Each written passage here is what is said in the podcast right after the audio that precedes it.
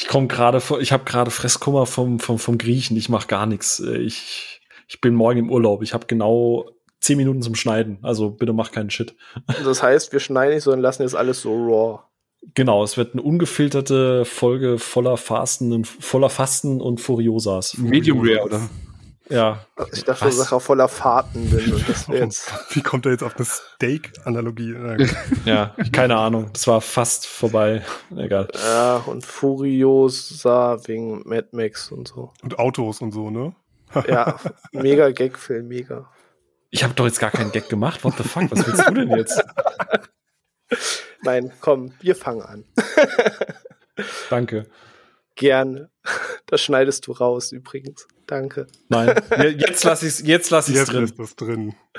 Fuck, es ist gejinxt. Es ist wieder Dienstag. Willkommen zu einer neuen Folge von Ruhe im Saal. Inzwischen Folge Nummer 17. Und wir widmen uns heute dem etwas Testosteron übersteuerten frühen Kino der 2000er, wo alles ein bisschen auf Style und Lässigkeit und Style over Substance gebürstet war. Und äh, diese Attitüde wurde ja von sehr vielen Filmen aus dieser Zeit verfolgt und eine Reihe sticht dabei besonders raus, da sie uns heute noch begleitet.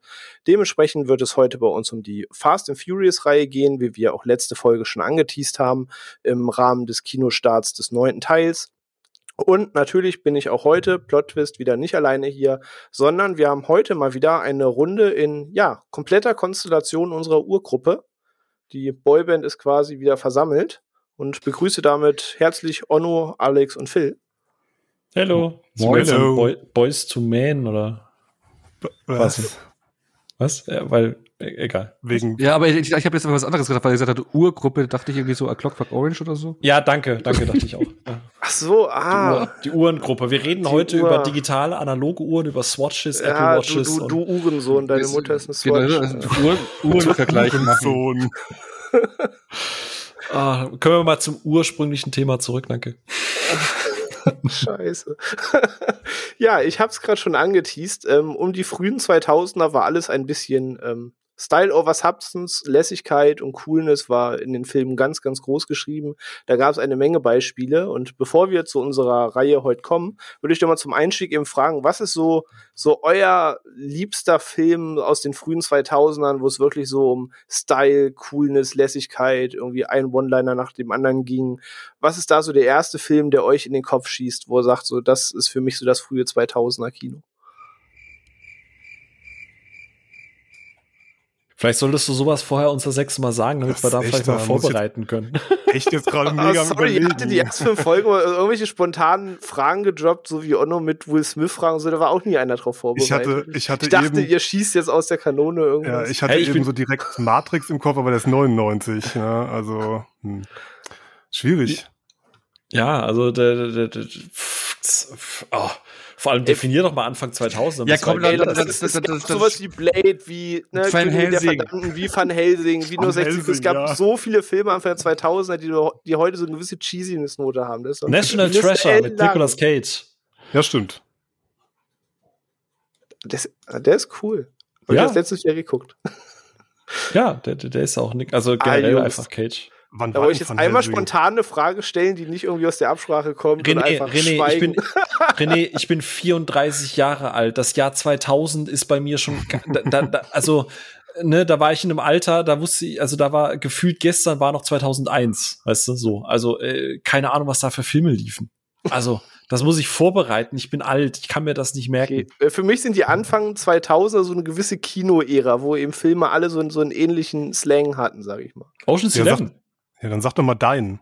Ja, eben. Nun, äh, mit weitem Abstand nur noch 60 Sekunden. Oh, Ein stimmt. Film, der in meiner All-Time ganz, ganz weit oben spielt. Ist der Anfang, ist er nicht noch in den 90er gewesen? ich glaube 2001. Aber, weißt du, ich habe jetzt gerade voll äh, geschummelt. Weißt du, welcher Film mir einfällt aus dem Jahr 2002? Hm? E Equilibrium. Oh, oh, Christian Bale im weißen Ja. Anzug, Mensch. So, Krass. Jetzt, jetzt habe ich meinen Part getan. Es hat niemand Blade geantwortet. Okay, ich dachte, safe Ja, Blade, ist einer 99 Blade, Blade, sagen. Blade ist 99. Wollte gerade Blade sagen, 2. Blade ist, Mhm. Blade 2, okay. gut. Aber ja, okay dann. Aber Blade habe ich äh, äh, lieb, lieb ich immer noch. Den habe ich äh, freitags in der Videothek ausgeliehen und glaube ich am Wochenende gleich dreimal hintereinander geschaut.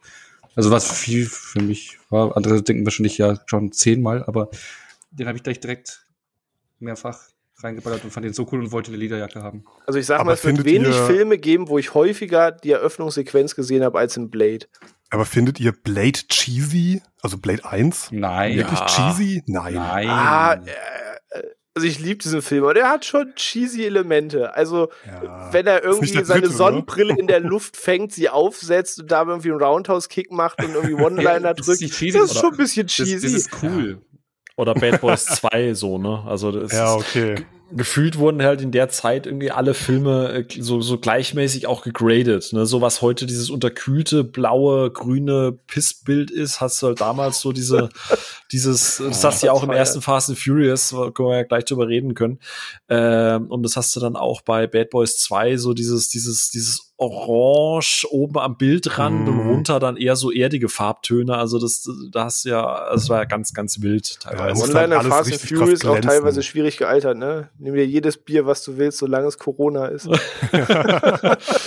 Das ist richtig, ja. Äh, äh, hier, äh, Pirates of the Caribbean kam noch 2003 eine. Aber, Auch Liebe, Herr der Ringe auf dem Wasser. Ja, aber es ist echt witzig. Also ich bin gerade so ein bisschen am gucken, Early 2000 Movies, so, aber so richtig cheesy Zeug. Also Herr der Ringe Ja, kam, ne? Helsing. Fellowship Ja, aber ich glaube, der, der? René, genau, ich wollte gesagt, der René meinte sowas wie Underworld, was ich gesagt hatte, Van Helsing oder hier auch äh, Liga der außergewöhnlichen Gentlemen. Ja, genau. Oh, ja, stimmt. Der war auch 2000er. Ah. Oh, echt? ist echt- Krass. Kamen alle Also, aus so gewissen, aus einem Schlag so ein bisschen, kamen alle zur Ah. ähnlichen Zeit. Mumie Ja, 2 Van auch. Helsing Ne? ist natürlich schon richtig schlimm, ne? Und wenn Also- wir Martial Arts wollen, frühe äh, 2000er hier Ong Bak.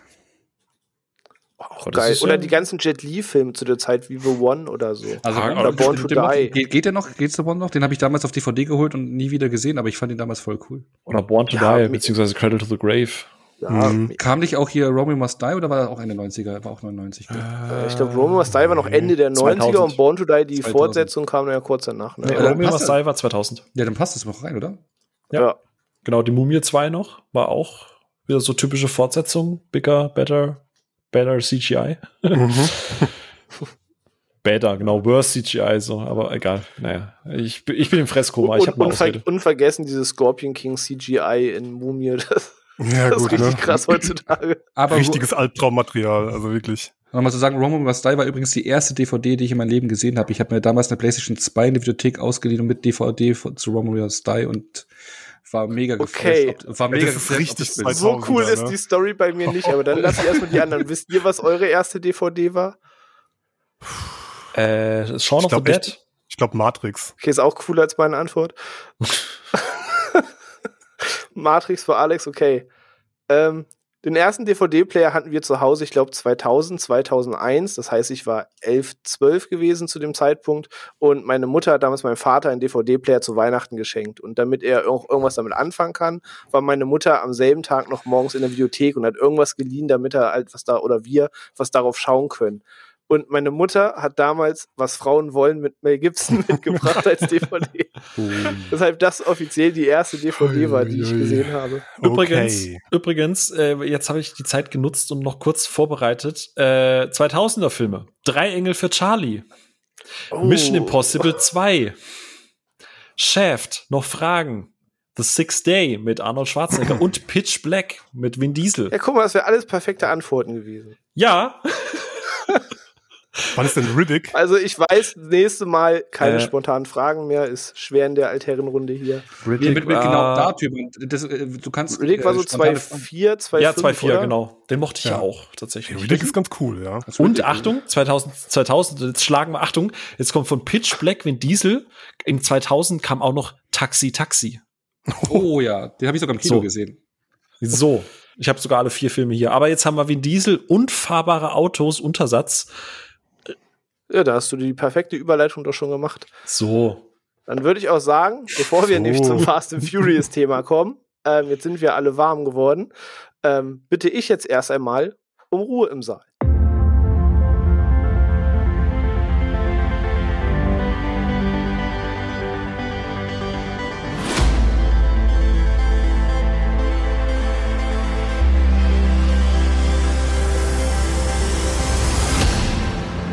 So, da sind wir wieder und ja, wir sprechen heute über Fast and Furious 9, pünktlich zum Kinostart. Doch bevor wir zu der gesamten, ähm, bis zum unserem Fazit kommen, über den neuesten Ableger sprechen, ähm, ist es so wie in anderen Folgen auch, wie ihr es von uns kennt, dass wir ein bisschen über die Reihe quatschen, damit ihr wisst, wo wir so stehen, was gefällt uns daran, was nicht, wie finden wir die ganze Entwicklung der Reihe, die sich inzwischen ja auch schon 21 Jahre zieht, wenn ich es jetzt richtig im Kopf habe. Ähm, und ja, kommen dann später dann natürlich zum neunten Teil, wie wir dazu stehen. Und spannend, auch niemand weiß von uns, wie irgendjemand von uns zu diesem Film steht. Ich hätte gestern fast mich verplappert, aber ich war viel zu müde, noch abends viel zu antworten. Deswegen weiß das zum Glück nicht. So können wir da nachher ganz frisch rangehen. Aber ähm, bevor wir zu den Fast and Furious ähm, Filmen so selber kommen und die alle ein bisschen inhaltlich besprechen, was sind denn so eure ersten Berührungspunkte mit dieser Reihe? Wann habt ihr das erste Mal Erfahrung gemacht? War das direkt der erste Teil? Seid ihr da später eingestiegen? Wie kamt ihr dazu? Phil, vielleicht du mal zuerst. Da habe ich tatsächlich eine, eine lustige Geschichte dazu. Ähm, als der erste rausgekommen ist, das war ja äh, 2000 und 2001, glaube ich, jetzt aus dem Bauch heraus, genau, oder? 20 Jahre sind es jetzt, genau. Ähm, da war ich äh, zu der Zeit ungefähr beim Kollegen Geburtstag feiern und der hat so eine Sicherungskopie von dem Film. Ne? Weil äh, kann ja passieren, dass so ein Kino mal den Film verliert, deswegen hat er eine private Sicherungskopie. Ja, hatten viele um 2000 herum. mit so XX drauf und so. Ja, ja, genau ja, ja. so. Mit, mit Die dem, wichtigsten mit, lang auf dem Spindel. Mit dem elektronischen mhm. Esel und Donkey, weiß ja. Und ähm, da äh, waren wir bei denen und das war so zu der Zeit, ich bin ja eher ländlicher aufgewachsen und da war ja auch so zu der Zeit, da sind alle so 15, 16 geworden, 14, 15, 16 und da war natürlich Roller und Tuning und bla und so und äh, die haben dann alle geguckt, den ersten Teil, haben total gefeiert und ich bin halt mega dabei eingeschlafen, so ich, also ich, ich mag Autos, an sich, aber da kommen wir sicher gleich noch dazu. Allerdings mag ich Charakterautos und keine Plastikautos. So. Äh, und ich sehe schon wieder Alex ein Auge zucken. und die haben den dann geguckt und ich bin da halt eingeschlafen, weil ich das halt brunzen langweilig fanden. Äh, äh, super langweilig fand. Und ich habe die nächsten Teile, den zweiten habe ich, glaube ich, gar nicht geguckt. Ich glaube, ich habe irgendwann mal im Free TV dann äh, irgendwann mal Tokyo Drift zu nebenbei geguckt und fand das auch alles so äh, äh, äh, äh. Und ich weiß noch, dann kam Fast Five raus. Das war so meine Reaktion, oh, was, die Reihe gibt's noch? und äh, plötzlich war das die, die, die, das Echo zu Fast Five halt so richtig, richtig positiv. So, oh, geiler Actionfilm, ne, ne, ne, ne. Und ich so, ja, gut, okay, gute Actionfilme mag ich, ne, äh, gucke ich mir mal an. Hab den dann geschaut und hab den beim ersten Mal richtig vernichtend bewertet, weil ich hatte halt noch dieses Fast and Furious 1 im Kopf und hab mir das angeguckt und dachte so, hä, da geht's ja gar nicht um Straßenrennen. Hä, ja klar, die ziehen da an Safe, ist ja, was ist das für eine Scheiße? Und wer sind überhaupt diese ganzen Figuren? Und ja, natürlich kennt der den und den und den. Und ich hatte gar keinen Bezug zu diesen Figuren. Und ähm, irgendwann gab es bei Amazon für, glaube ich, fünf Euro so diese Komplettbox eins bis fünf. Und ich dachte so, ja mein Gott, dann kaufe ich mir die mal. Dann habe ich die alle mal in der Reihe nach angeguckt und plötzlich war der fünfte Teil so wie so eine Offenbarung, so, ah, okay. Und so habe ich tatsächlich zu Fast and Furious gefunden. Also eigentlich so richtig Zugang erst, nachdem ich zum zweiten Mal dann Fast Five geguckt habe. Also super Spätzünder. Jetzt kann ich dich halt auch nicht mehr ausladen, aber das wäre schon fast eine Backpfeife. äh, warum? Nein, du, du hast ja noch dazu gefunden. Es sei dir verziehen. Du meinst, du, du, du meinst, du hättest mich jetzt nur fast ausgeladen? Also, fa fast oh, aus. Ja. Uh, Onno, wie fandest du denn zu der Reihe? Ja, wenn jetzt der Phil der Spätzünder ist, war ich der Frühzünder. Ähm, wir hatten ja gerade schon gesagt, dass ich Roman Must Die die erste DVD war, die ich äh, gesehen hatte, äh, jemals mal ausgeliehen, PlayStation 2 ausgeliehen. Und irgendwann hatte ich ja auch meinen eigenen DVD-Player. Und bevor ich meinen ersten eigenen DVD-Player hatte, hatte ich mir schon meine erste DVD gekauft. Das war Terminator 2, die Ultimate Edition in so einem äh, silbernen Steelbook. Und daraufhin die nächsten DVDs, wo ich dann meinen DVD-Player hatte, waren dann, ich weiß die Reihenfolge nicht, aber ich habe es damals äh, bei uns in der heimischen Videothek gekauft. Für 50 D-Mark hatte ich mir die Con Air DVD gekauft und die The Fast and the Furious DVD. Ähm, das waren dann die, die äh, ich weiß jetzt nicht, welche Reihenfolge, welche ich zuerst geholt hatte, aber es war halt dann im Prinzip, war es meine zweite oder dritte DVD ever. Ich hätte den zwar, Film zwar nicht im Kino gesehen, aber damals zum Heimkino-Release direkt gekauft und ich, ja, ich, ich, ich mochte dann den, den Film einfach, diesen Vibe. Ich kann mit Autos nichts, äh, äh also mit Autos habe ich nichts am Hut. Ich bin kein großer Autonah. Ich kann da jetzt in den Filmen auseinanderscheiden, ja, das ist jetzt ein japanischer Sportwagen, das ist ein amerikanischer Muscle Car und das war's. Aber irgendwie mochte ich diesen Vibe und damit einhergehend, ich glaube, das wirst du auch nachher noch ausarbeiten und äh, kam ja dann so ein richtiger äh, Trend ja auch, was ja dann sogar in die Videospielindustrie und MTV hat's aufgegriffen, das kam ja so ein richtiger Tuning-Hype dann damit, aber ja, mich hatte der Film schon da mitgerissen. Ja ein, ein Punkt würde ich ganz kurz noch, noch ausführen, weil du es gerade gesagt hast, auch, wie gesagt, ich bin sehr, recht ländlich aufgewachsen und da war halt dieses, dieses, wenn du halt nichts zu tun hast, hast du halt in deinem scheiß Moped rumgeschraubt und ich finde halt nichts ätzender als so ein, so ein 25 PS Moped, wo du halt irgendwie 28 PS draus machst und dann lass dir, lass dir sagen, das gab's leider auch in der Stadt. Genau, ja, aber, das gibt's überall. Der Punkt, und das war das Gleiche, dann sind die dann alle mit ihrem, mit ihrem, mit ihrem äh, meine Vespa, Golf. Meine Vespa. Ja, oder später dann auch mit ihrem Golf rumgefahren, die halt die letzten Klapperkisten waren. 250.000 Kilometer sind auseinander. Die Blaupunkt rein. Ja, genau. Schön der alte halt Golf 2 Automatik vom Papa, den du zerschießen darfst nach dem Führerschein. genau, halt TÜV abgelaufen, Abgasanlage komplett verrostet unten drunter. Das Ding ist halt einfach nur noch, wird nur noch zusammengehalten von Träumen und Hoffnungen. Aber, aber Hauptsache, dran. genau, aber Hauptsache das Ding ist scheiße laut und das, das, ich habe da einfach so einen Hass da drauf bekommen, auf so, auf so ah, unästhetisch zusammengeklatschtes Plastik mit Panzertape dran und, und Hauptsache laut. So ein, ein gut, schönes Auto muss nicht laut sein, es muss, es muss, es muss Charakter haben. So. Und Lautstärke ist kein Charaktereigenschaft. Hm. So. Deswegen äh, konnte ich damit halt nichts anfangen. Damit, da bin ich zum Glück verschont geblieben. Ich bin halt so ein Vorortkind, aber ich habe auch bei diesen ganzen Mopeds mhm. fahren und sonst irgendwas äh, äh und ihr diese Motocross-Dinger da äh, habe ich halt nichts mit am Hut, den ganzen Gedöns, sondern Autos und ich beneide dich sehr. Ja. Alex, wie lief's bei dir? Naja, bei mir war das ähnlich wie bei Phil. Ich bin auch sehr ländlich aufgewachsen und äh, ja, man eigentlich mein enger Freundeskreis damals waren alles eigentlich Autotuner. Die hatten alle diese typischen Opel Astra, Golf GTI, ne, das war dann auch noch so die Zeit von hier äh, Lil Jon etc. und so, ne, die ganze die ganze Mucke yeah. noch so, ja, genau. So diese ganze die ganze ganze ganze Schiene, die damals so gefahren ist und ich muss sagen, ich, ich hatte damals, hatte ich jetzt so, also ich habe auch mit dem ersten direkt, bin ich direkt eingestiegen damals, weil alle den damals richtig krass abgefeiert haben. Also mein bester Kumpel damals hat sich auch sein ganzes Auto so mit äh, Fieber, hier Fieberglas oder was das da ist, ne, Boxen reingebaut, ähm, LCD-Displays hinten rein, also hier so ähm, Pimp My Ride mäßig, ne, waren die alle unterwegs. Mit einer PlayStation, PlayStation 2 mit eingebaut. Richtig, wirklich. Die hatten wirklich eine PlayStation 2 da drin. Und äh, da musste halt wirklich alles rein rein und Unterbodenbeleuchtung etc. und so, ne? Und auch die Mopeds, ne, so wie äh, Phil das gesagt hat. Und ähm, ja, da bin ich natürlich auch mit eingestiegen. Ich hatte da eigentlich überhaupt nichts mit am Hut. Ne? Ich habe auch Autos an sich gar nichts am Hut, außer in Videospielen. Da habe ich auch die speziellen Vorlieben, die ich da immer fahre, auch äh, Fast and Furious ähnliche Autos. Aber so an sich pff, gar keinen Bock auf Autos irgendwie, interessiert mich nicht so richtig. Ähm, aber der Einser damals, ja, der wurde da krass abgefeiert. Also das war ein richtiger Kult bei uns. Ne? Jeder, der da auf sich was gehalten hat, so Richtung Tuning, hat gesagt, so, ey, guck, musst du Fast and Furious, musst du gucken, ey, mega geil, hier Vin Diesel und so. Die machen da mit NOS, NOS muss überall rein, ne? Und dann wollten die auch alle irgendwie NOS einbauen. Ja, gut, ne? Ging natürlich nicht, ne? In Deutschland, schwierig. Ähm, aber ja, das war halt so die Clique damals, ne? Jeder hat dann irgendwie da auf dem Land hat das so abgefeiert. Das war richtig krass. Das war richtiger Kult damals, der Film. Ja. Ja, also ich glaube, bei mir ist die Antwort auch die Klischee-Antwort hoch 10 und eigentlich hat Onno meinen gesamten Weg dahin ähm, eins zu eins beschrieben. Ähm, es war eben so genau die Zeit, als irgendwie alles sehr cool war, sehr auf Style gebürstet und ich bin erst tatsächlich mit Too Fast to Furious wirklich aufmerksam geworden. Ich habe The Fast and the Furious mitbekommen, habe den damals aber nicht gesehen, weil man damals einfach zu der Zeit nicht ins Kino gegangen ist mit mir oder so, oder ich hatte einfach nicht die Gelegenheit, ihn zu gucken und habe dann aber Too Fast to Furious auf DVD gesehen. Aber der Weg dahin war, dass eben ich Need for Speed Underground gespielt habe wie ein Hammerkranker, dass ich Pimp My Ride geguckt habe, dass ich sehr auf diese ganze Style over Substance ähm, Richtung abgefahren bin und ähm, dann kam halt so genau zu der Zeit halt mitbekommen, dass es eben so Fast and Furious Teile gibt. Zu dem Zeitpunkt halt die ersten beiden.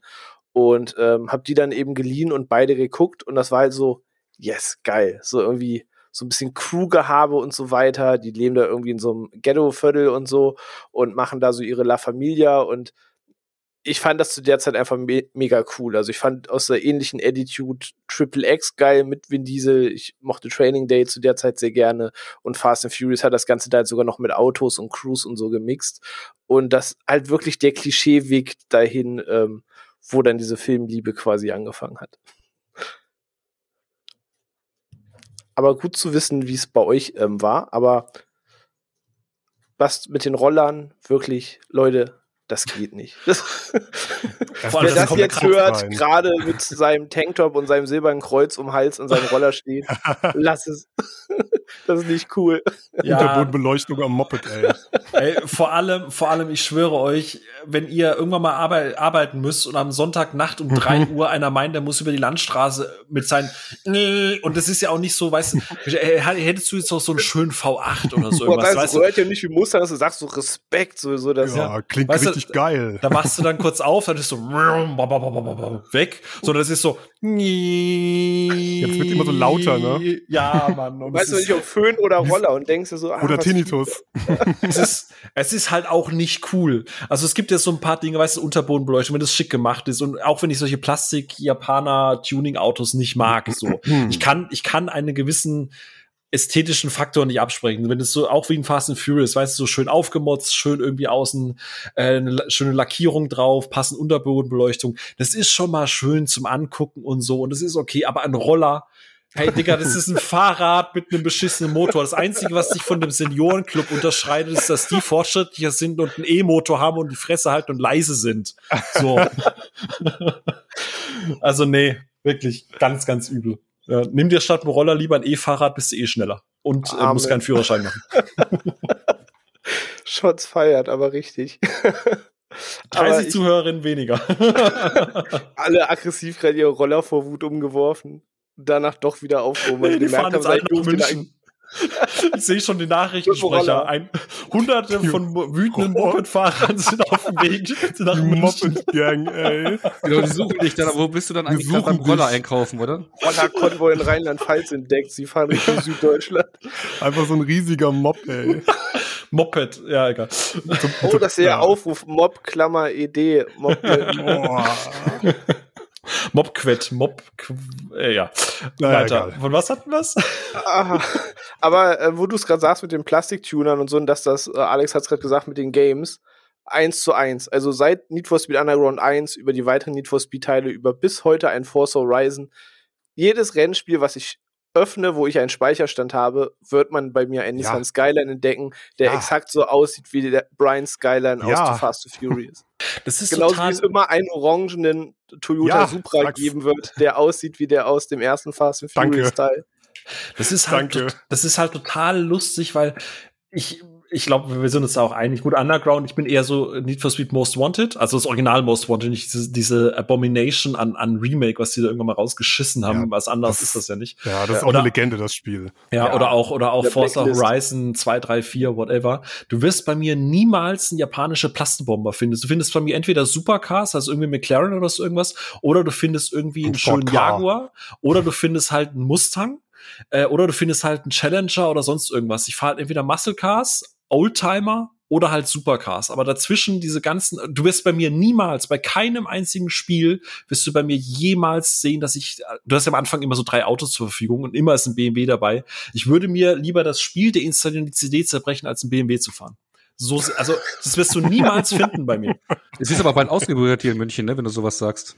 Ja. Also nicht was mit Underground, der Mazda MX5 Kuss. Mhm. Ja, genau. Richtig. Hallo, das wollte ich gerade. Mazda MX5, das einzige Auto, was ich mir merken kann. Den habe ich auch immer. Bei Gran Turismo. Bei Gran Turismo hatte ich den auch immer. Ja, das ist auch schön. Ja. Also Philipp ist so mehr der Nobelkarossentyp. Nee, nein, ein, Ka ein Auto. Nein, tatsächlich ein Auto. James Bond Autos. Ein Auto mhm. muss einfach Charakter haben. Es gibt zwei Auto, zwei Typen von Autos von mir. Es gibt die funktionalen Autos. Zum Beispiel, wir haben jetzt halt, äh, ein Auto-Abo abgeschlossen für für sechs. Ja, das ist mir wurscht. Der Punkt ist der, wenn du ein Auto hast, das du einfach nur brauchst, um eine kurze Strecke in der Stadt oder wo auch immer von A nach B zu kommen, bin ich vollkommen fein. Da kannst du ein Smart fahren, ein Opel. Es ist mir komplett wurscht. Wirklich, ich, ich judge niemanden für irgendwie ein Auto, was man fährt. Aber wenn du sagst, du möchtest so ein weißt du, du möchtest ein Auto haben, so als Statussymbol, dann will ich halt ein Auto mit Charakter, dass ich angucke, dass man was erzählt. Ein Ford Mustang, der ja, strahlt halt was Ja, da aber es strahlt halt halt was alles aus. 69er Shelby GT. Wenn so ein Auto richtig geil getuned Ja. ist, macht das doch auch was her. Ey, dieser Subaru, ne? Also bitte. So Ja. nicht so der, der Billo-Tuner, der sich bei eBay eine andere kauft und seinen Toyo-Tires-Deckel über den Reifen klebt. So, Leider nicht, aber 70 Prozent vom Tuning, was Leute als Tuning sehen, ist halt einfach irgendwie nur ein, ein- irgendwie ein, Tu- ein Turbo irgendwie gemacht oder irgendwie außen eine Folie dran geklebt. Und dann, ich habe mein Auto getunt. Sieht warst so du bei richtig Rechnern Fan von. Catering oder magst du das auch nicht? Das schlägt ja alles in dieselbe Kerbe, da noch ein bisschen mehr Style rauszuholen. Gerade wenn du was Älteres hast, was eben jetzt kein Aston Martin ist. Ja, also äh, bei Case, äh, es gibt Case-Modding, wo es einfach, weißt du, wenn das Gesamtkonzept einfach stimmt, oder wenn du einfach nur irgendwo ein Loch reinfräst und dann ein LED dran klatscht, dann ist das halt einfach, dann, dann, dann Entschuldige, nein. Das ist Also, das Moped-Tuning unter es, es, es muss halt, es muss halt irgendwas ausstrahlen, es muss halt irgendwas erzählen, so, ne? Ähm, und, und das, also nur weil, weil, weil der Unterboden leuchtet, also keine Ahnung, ich kann un- unter meinem Waschbecken kann ich auch ein LED-Licht klatschen, trotzdem ist es ein Waschbecken, so, also, das Ja, erzählt ein mir da getuntes nichts. Waschbecken. Hä? Ein getuntes Waschbecken. Dazu gibt es noch so LEDs, das aussieht, als würde das Wasser in einer anderen Farbe rauskommen. Bam.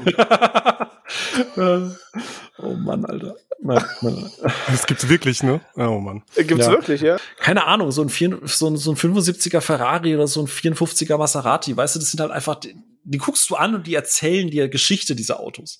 Also Und, Phil, ich muss mir die ganze Zeit vorstellen, dass du so einen Schal um den Hals hast. Nein, der so ich weht. Permanent. Ja, mein, mein alter roter VW Jet hat auch eine Geschichte erzählt.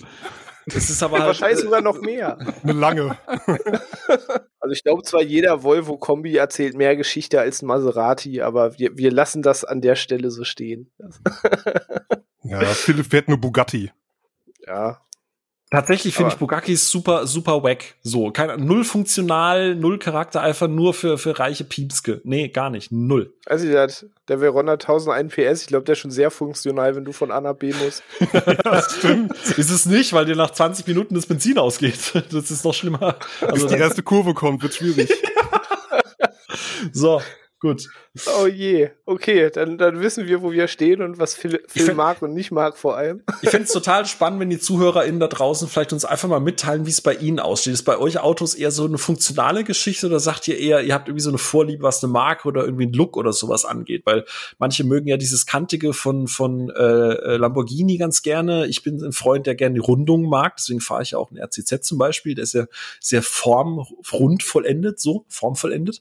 Ähm, das ist ja immer eine sehr persönliche Geschichte. Alex, was, was, was, was wie muss denn dein Auto sein? Naja, also bei Fast and Furious hast du ja schon mal so angerissen, dass es eher so in diese Plastikrichtung geht, so wie du es schön immer so nennst.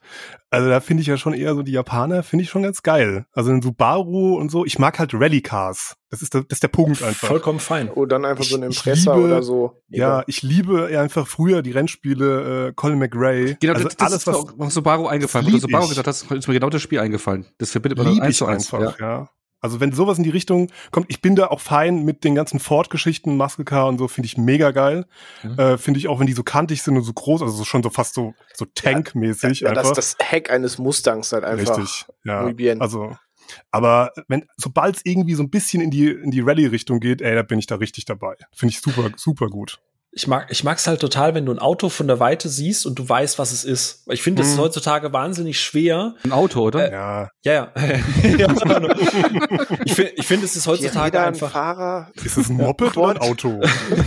Aber es ist super, super schwer, irgendwie, keine Ahnung, ein Ford, die Ford-Modelle mittlerweile auseinanderzuhalten. Oder gerade das die, die Audi-Geschichten von vorne. Ne? Wenn du, wenn du ein, ein Mustang oder ein Aston oder ein Maserati oder von mir aus auch selbst wie hässlich diese BMW-Nieren auch sind, wenn du weißt, wenn die Niere größer ist als die Heck, als, als, als die Frontscheibe, dann ist es, weißt du, also dass du es halt so ein bisschen erkennst. So. Aber bei Rallyes bin ich noch mal äh, auch bei dir. Also da, da gibt's auch schöne Geschichten. Also wenn Geld keine Rolle spielen würde und es wirklich heißt, so stell dir ein Auto hin, hol dir, dann wäre ich jetzt auch, so sehr ich Tuner und sowas mag, schon so der, der sich so ein Aventador, also ein Lamborghini hinstellen würde, weil ich die schon sehr, sehr sexy finde. So alles, was die letztes Jahr kam, der Huracan, äh, der Masiago, der ähm, Aventador, ist alles, alles schon sehr, sehr schick. Ja, bei mir ist halt seit jeher eigentlich immer das Auto, was ich auch in den Videospielen dann am Ende immer irgendwie nehme und weiß auch nicht warum schon seit je- jeher mein Lieblingsauto in den Filmen ist so eine Dodge Viper. Ja, auch, auch wahnsinnig charakterstarkes Auto. Also wäre jetzt nicht Ja. meine erste Wahl. Ich finde ja auch in Videospielen immer schwer zu fahren. Ja, ja. Richtig, stimmt. klar. Ich auch. Das, das Ja. Ding Oder hat- Hecktriebler, ne? Ja, ja, genau.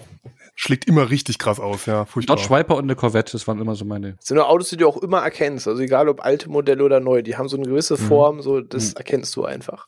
Oh, und was ich total gerne mag, wenn wir schon bei Autos sind, die wir niemals fahren werden, ich muss sagen, dass ich Porsche-Autos schon ziemlich sexy finde. Also so ein 911er oder der Carrera GT und so, das, die sehen auch alle irgendwie ähnlich aus. Du siehst immer sofort, dass das ein Porsche ist. Das finde ich auch schon immer sehr schnuckelig. Aber eher so die alten oder neuen Modelle?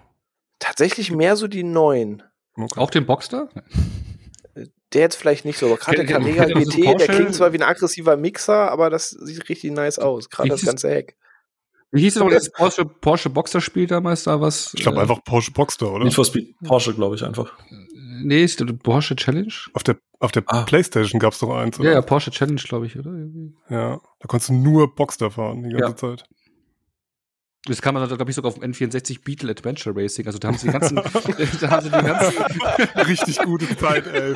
ja, aber, aber da kam auch der neue Beetle Leute, wir haben 100.000 für Marketingbudget. Wie ja, ja, bewerben genau. wir das Auto? Ja, ja, die haben halt, mm. Beetle kam ja neue Beetle raus, da haben sie das Spiel ja, dazu gemacht. Da kam das kenne ich, glaube ich, auch. Der ja. Porsche Boxer kam raus, haben sie das Spiel dazu gemacht, ja.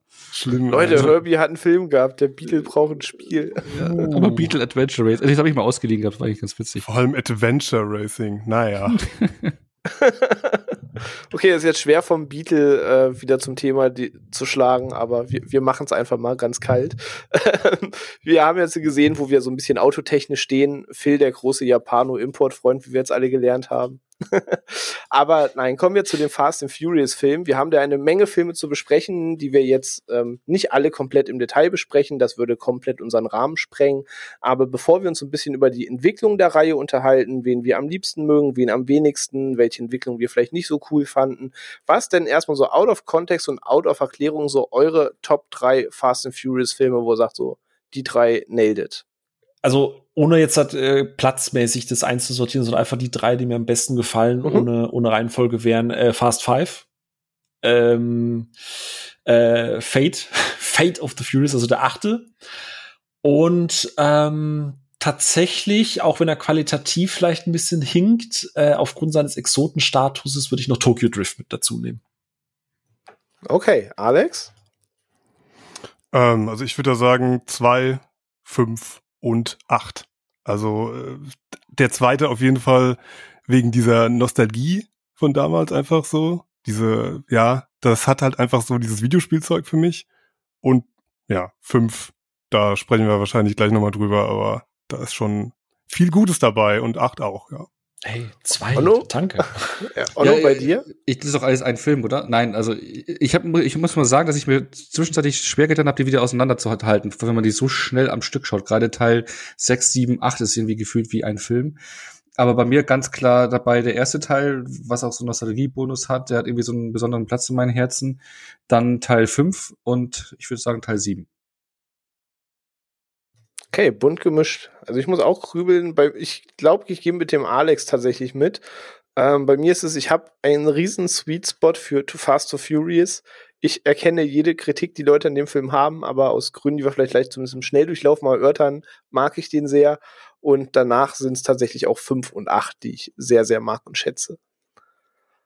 Ähm, aber die Filme haben sich ja, kann man ja sagen, sehr, sehr, sehr verändert. Also die Fast and Furious. Was? die haben so eine, kleine, so eine kleine Kehrtwende genommen im Laufe ihrer Entwicklung.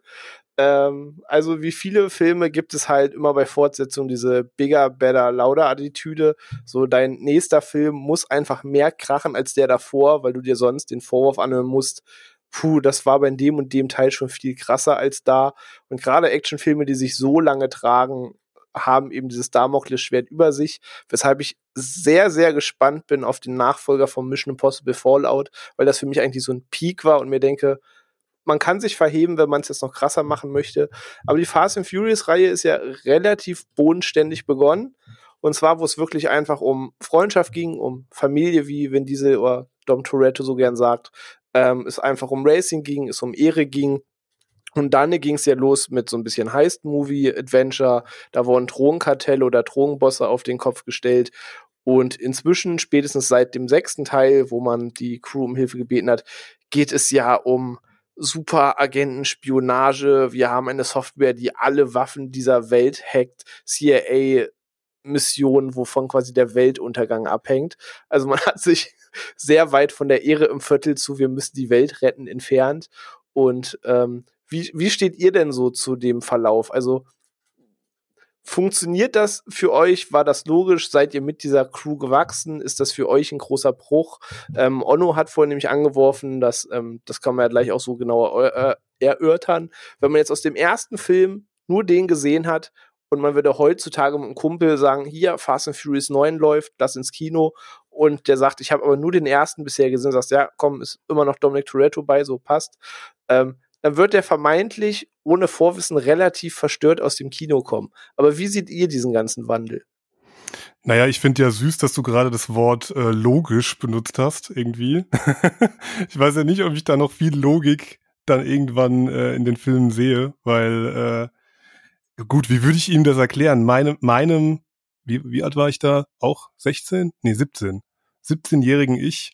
Ähm, naja, die sind alle noch dabei und ähm, haben auch noch Autos und ähm, ja, da ist noch viel, viel mehr dabei und viel mehr Explosionen und viel mehr Autos und ähm, ja, äh, also es ist echt schwierig, ne, weil der, der jetzt auch der neunte, also will ich noch nicht so richtig drauf eingehen, aber jetzt auch auch der achte mal abhängig davon, ähm, hat ja eigentlich jetzt nicht mehr so viel zu tun mit eins. Also wenn man das so krass runterbricht. Oder wie findet ihr das?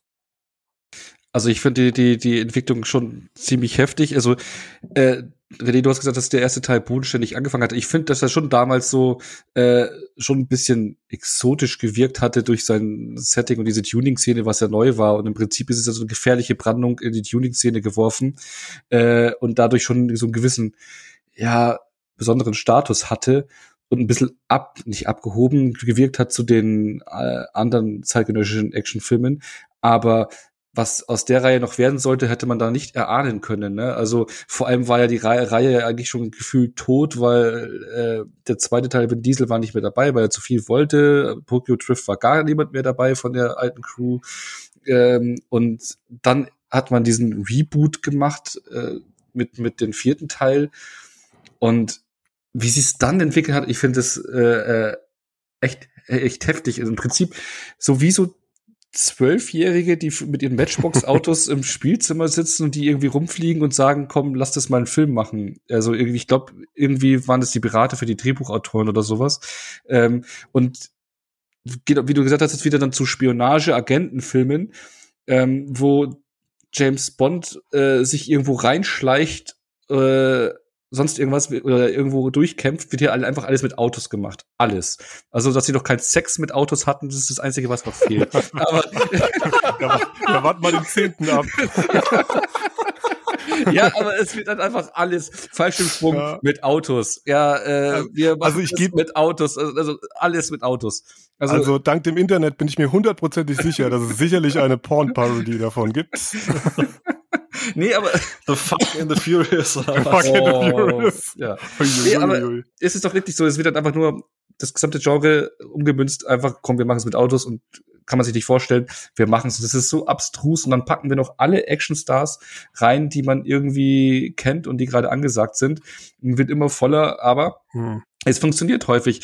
Aber was auch der erste Teil für mich irgendwo, das ist im Kern, aber auch die neuesten Filme immer noch sind, wenn du Fast and Furious also auch die neueren Teile in den 80er oder 90ern drehen würdest, dann hättest du einen Arnold Schwarzenegger und einen Slice Stallone da. So, muskelbepackte Typen, die sich One-Liner um die Ohren hauen. Und genau die beiden Typen hattest du den letzten Film auch mit The Rock und Vin Diesel, ja. Du hast muskelbepackte Typen, die sich One-Liner um die Ohren hauen. Also, es ist, das Ding ist, der hat, der, ich finde, der, es ist mir jetzt noch mal beim Rewatch aufgefallen, der atmet ja auch so dieses typische 80er, 90er Action-Kino. Ja, also so wirklich so äh, äh, Testosteron gesteuerte Macho-Männer, die äh, alleine irgendwo, was weiß ich, du hast eine Übermacht, die sie gegenüberstehen und du weißt ganz genau, ja, die machen dir trotzdem platt, weil das ist der coole Win, ja, oder, Dominic Toretto, der, der macht die einfach äh, platt, äh. Einer gegen alle, ein Mann-Armee. Okay, jetzt ist hier das Team, aber wenn das Situationen sind, äh, du fieberst mit, weil du weißt, das ist der krasseste Typ, der macht die krassesten Sprüche. Und das ist irgendwie so, finde ich, dieses 80er Kino Action-Kino, was hier auch rüber transportiert worden ist und immer noch. Ja, das sind einfach Su Superhelden mit Autos, würde ich ja, sagen. Ja, Ja, und das ist äh, abstrus und ähm, funktioniert für mich dann doch doch schon noch. Also auch deutlich besser, als sie vielerorts gemacht werden ist, wenn man sich drauf einlässt und wenn man jetzt äh, ähm, physikalisches nicht alles so ernst nimmt. Also äh, im Endeffekt, im Endeffekt stimme ich gerade vor allem dem zu, was Ono halt auch einfach sagt.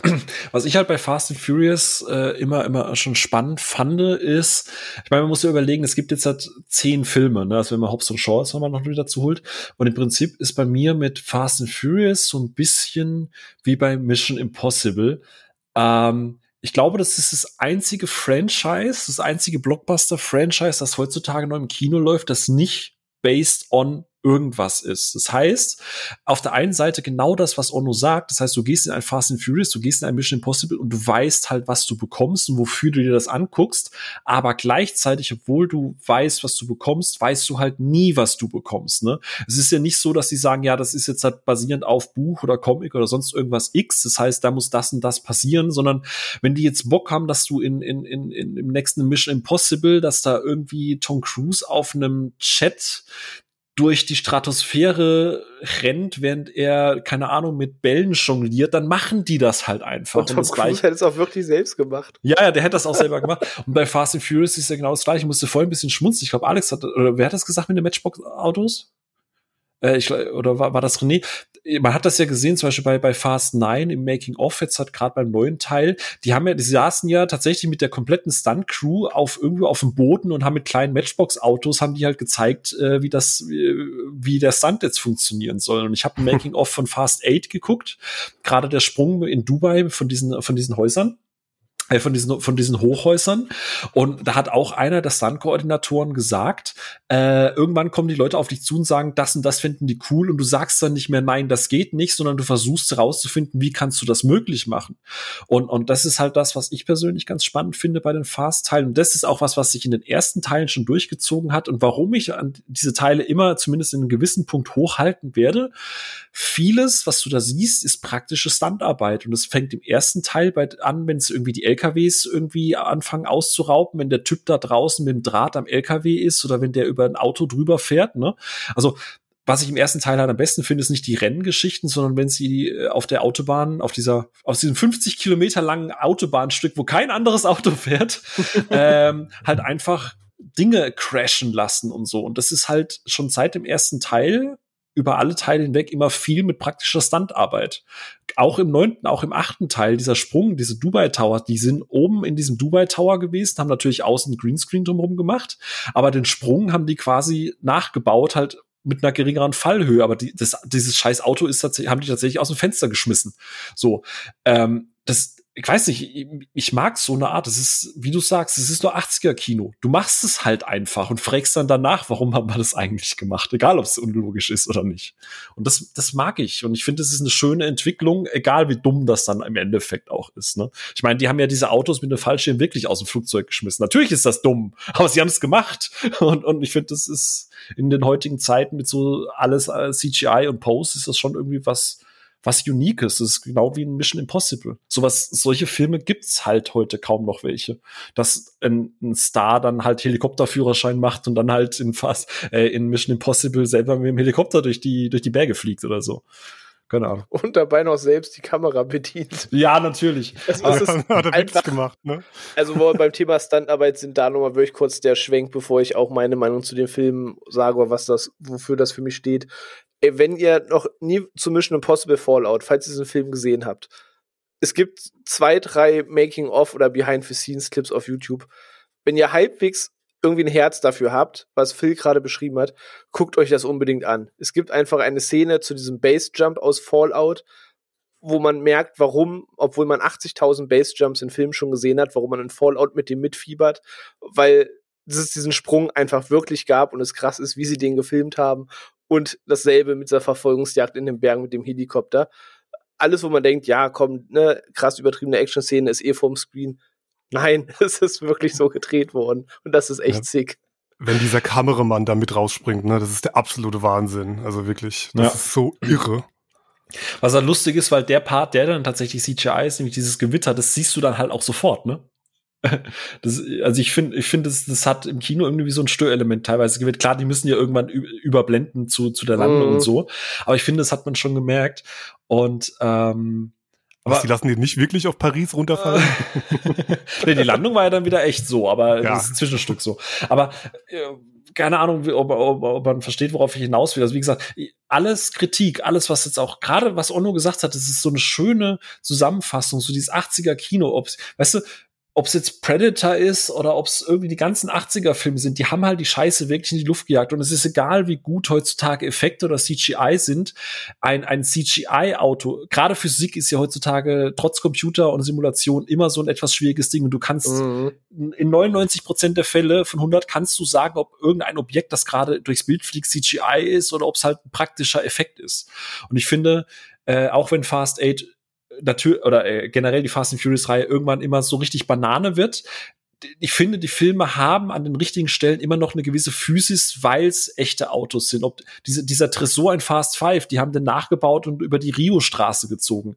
Die haben das Ding durch eine extra gebaute Bankecke durchfliegen lassen mit Rampen und Explosionen. Du spürst das einfach. Und ich finde, das ist eine gewisse physische Präsenz in so einem Film, die du heutzutage nur noch ganz, ganz selten machst, weil sowas halt Zeit und Geld kostet und die meisten machen es halt eher über, über visuelle Effekte.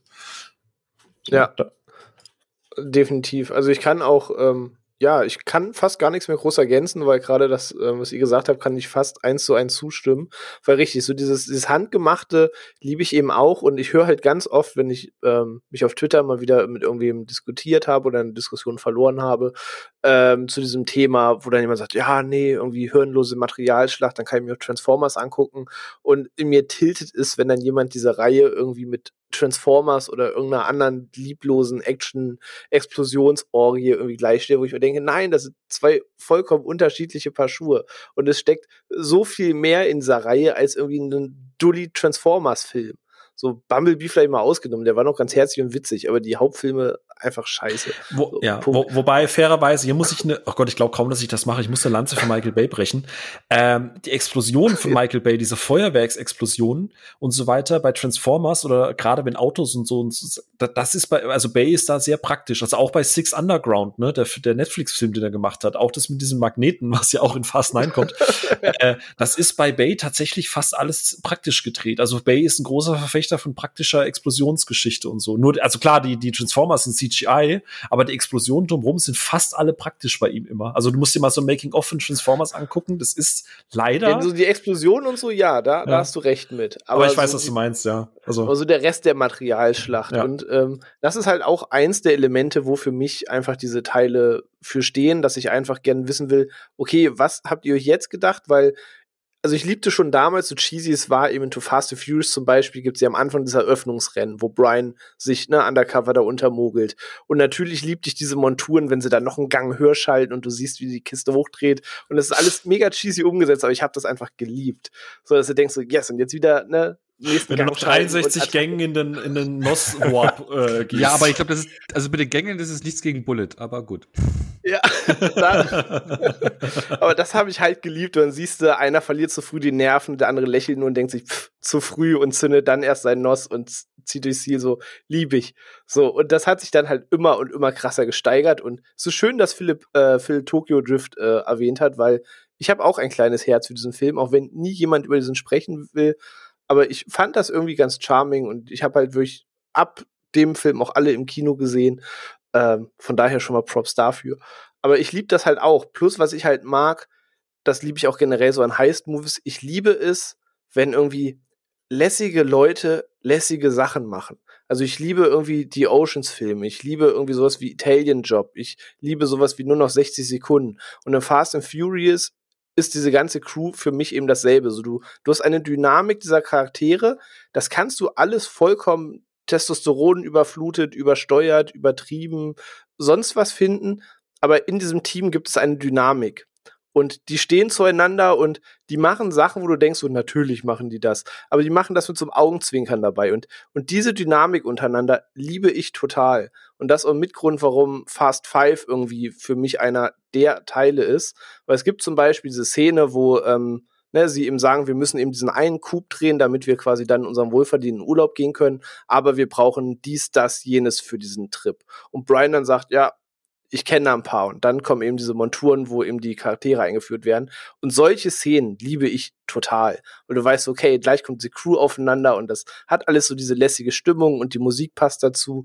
Und mich huckt das halt. Das ist aber genau das, was ich am Anfang gemeint habe, wo ich, wo ich, wo ich die Geschichte erzählt habe. Da ich die Vorgänger ja gar nicht kannte oder nur punktuell und die Figuren nicht kannte, hat das tatsächlich, als ich mit dem fünften quer eingestiegen bin, dann mal gar nicht funktioniert, ne? Weil das ist das, was du gesagt hast, diese Dynamik, die die haben, die wird egal wie doof oder wie, oder auch, dass sie teilweise in Teil 2 und 3 taucht ja Dominic Toretto nur in einem Cameo oder gar nicht auf aber die anderen Figuren, also gerade Too Fast, Too Furious, deswegen bin ich sehr froh, dass Alex und René, dass, dass ihr den gesagt habt. Ich mag den tatsächlich auch lieber als den ersten, weil ich die Dynamik zwischen Paul Walker und Tyrese Gibson halt total ja. liebe. So. Ja, das ist super. Das ist die beste Bromance überhaupt. Genau. Und, und, ohne, und nachdem ich den geguckt habe, hätte ich dann den vorher geguckt, hätte das mir besser getaugt, als Tyrese dann eben auftaucht und seine ganze Art und sein ganzer Charakter, wie er sich da gibt, weil der ist ja ständig am Jammern, aber das wurde halt im zweiten Teil schon vorbereitet. Und so blöd das klingt, ne, das sind ja keine Charakterfilme, aber ich finde, du solltest eins bis vier schon gesehen haben, damit der fünfte, gerade diesen Moment oder auch das Wichtigste sind die Personen in diesem Raum, damit das eine gewisse Sogwirkung hat oder damit das so eine gewisse Befriedigung gibt. Weil ansonsten wirkt das eher so random, finde ich. Ja, auf jeden Fall. Also die bauen das halt die ganze Zeit auf. Und ich finde auch, dass das gehört dazu, dass du eben mit denen quasi wächst und ihren Werdegang mitbekommst. Und gerade, ne, du sagst es, dass zwischen ähm, Paul Walker und Tyrese Gibson oder zwischen Roman und Brian, das habe ich halt in Too Fast and Furious geliebt, wenn sie eigentlich diesen Gangsterboss auf den Kopf stellen können, ab, äh, sollen, aber sie sind halt einfach krasse Poser. Und es sitzt dann, glaube ich, ja Eva Mendes mit bei Brian im Auto und er starrt sie die ganze Zeit an, während er halt voll Kette gibt, bis er an der Ampel ankommt. Und Roman kommt dann irgendwie angekarrt und sagt dann so, hat er wieder die Nummer gemacht, in der dich irgendwie anstarrt. Und äh, diese Gags zünden bei mir einfach, weil diese Charakterisierung, dass das fruchtet. Ja, so, ja. dafür liebe ich einfach diese Charaktere und begleite sie quasi gern auf das nächste Abenteuer oder will auch nicht, dass jemand sich quasi mit dieser Crew anlegt, so, ne, falls man das verstehen kann. Ähm, und das ist das, was das halt für mich immer ausgezeichnet hat, da ich mir denke, so, yes, ne, die, die finden wieder zusammen und drehen irgendwie das nächste coole Ding. Und dann kam später Hahn noch dazu, dass man den aus Tokyo Drift übernommen hat und, und, und. Und dann hat sich das ja immer und immer größer aufgebaut. Ähm, aber es wurde ja dann halt auch irgendwann sehr ähm, abstrus, könnte man sagen, wie wir schon gesagt haben, dass es eben nicht mehr um Racing geht, dass es nicht mehr um Drogenkartelle geht, sondern halt dann um das Thema Weltuntergang. Ähm, aber es macht trotzdem mir immer und immer wieder Spaß dabei, weil ich einfach, egal was diese Crew macht, es gern verfolge und es ist für mich so ein bisschen wie, weiß nicht, wenn man den, den frühen Triple X mit Vin Diesel und James Bond und Mission Impossible irgendwie so in einen Topf wirft und das umrührt, dann kommt für mich da so irgendwie diese Fast and Furious Reihe bei raus und hat aber irgendwie so alle Elemente, die ich aus diesen Filmen irgendwie liebe. Ähm, aber was sind denn so eure liebsten Charaktere eigentlich aus dieser Filmreihe? Onno zum Beispiel. Wer ist denn so dein liebster Charakter oder liebsten Charaktere, falls da so mehrere sind, wo du dich immer freust, wenn die Screentime haben? Wer fällt da für dich am, am meisten auf? Ich glaube Roman und Hahn wegen so ihrer offenen Art und den Gags und so. Ja, genau. Also einmal äh, Roman halt wegen den Gags und sowas. Äh, funktioniert auch, wie er es gerade gesagt hat, in Too, Too Fast, Too Furious äh, ziemlich gut mit Brian auch. Ich mag die Dynamik. Das ist das Einzige, finde ich, was in dem Film funktioniert.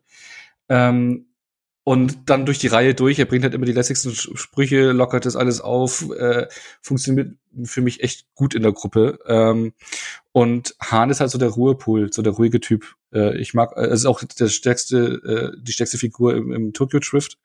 Oh. Und äh, finde ich, bereichert dann auch die Hauptreihe. Und wahrscheinlich auch einer der Gründe, warum er dann, äh, weil das, ich habe wirklich, wo ich die Filme angeschaut hatte, dachte ich mir so, ich habe Drift angeschaut und den vierten Teil und dann war einmal wieder da. Ich so, hä? Bis ich immer gecheckt hatte, habe ich im Internet nachgelesen, dass die davor spielen. Also es sei dazu noch erklärt, ich habe zum allerersten Mal alle acht Teile am Stück gesehen. Ich hätte die sonst immer weiß ich, zum Release geguckt oder, oder dann mit Jahre Unterschied. Also, weiß ich, beim fünften, sechsten Teil wusste ich schon gar nicht mehr, was in den Filmen davor genau passiert ist. Ich weiß, ich habe die mal gesehen, die Figuren, aber weiß ich, wo ich den fünften Fast and Furious gesehen habe, wusste ich nicht mehr, dass Hahn äh, in Tokyo Drift äh, äh, halt stirbt. Und ähm, deswegen war ich da erstmal so, wo ich das jetzt zum ersten Mal im Stück gesehen habe, so, hä, warum ist er weg und bla, aber dass die da zeitlich versetzt spielen, das muss man schon erstmal schnallen. Ne? Ja, das war auch, glaube ich, halt, also es kann mir keiner sagen, dass das auch schon so gedacht war, als man Tokyo Ja. Drift gedreht hat. Da hat man sich eben mit diesem Reboot, was wir gleich nochmal zu sprechen kommen, wo es dann quasi sich nochmal neu aufgewickelt hat, hat man, glaube ich, da einfach eine Menge aus der Vergangenheit reingeschrieben, dass so Ja, ja. halbwegs schlüssig ist. Ich glaube, das war da auch noch nicht Konzept. Ja, ja, genau. Und das ist, äh, das, was, was war es, glaube ich, äh, vier bis sechs Spiele davor, oder? Äh, vor Tokyo Drift. Und nach Äh, Teil 6 ist Tokyo Drift. Doch, Also- vier und sechs genau, Spiele in, vor, in ja. sieben kommt Deckard Shaw vor, der quasi Ja. den Auftritt übernommen hat. Ja, genau. ja, genau, also genau. bis Also, also, quasi genau, davor. Tokyo, genau. genau, Tokyo Drift spielt ja zwischen Teil 6 und 7 zeitlich. genau, richtig. Ja, und das hatte ich halt nicht auf dem Dings, aber trotz alledem, ich mag der Hahn als, als ruhigen, äh, durchdachten Charakter, der auch Mhm. coole Sprüche mag, also macht. Damals natürlich, wo der erste Teil rauskam, fand man Vin Diesel irgendwie cool, weil, hey, das war ja im Prinzip so, so, äh, wie so ein Revival von den 80er Actionhelden, so äh, muskulöser, cooler Typ, der ähm, einen lässigen Spruch nach dem anderen abliefert. Aber jetzt, wo ich es nochmal alles am Stück gesehen habe, denke ich mir irgendwie so, ja, nee, Dude, lass mal. Und Alex, wer glänzt da bei dir so?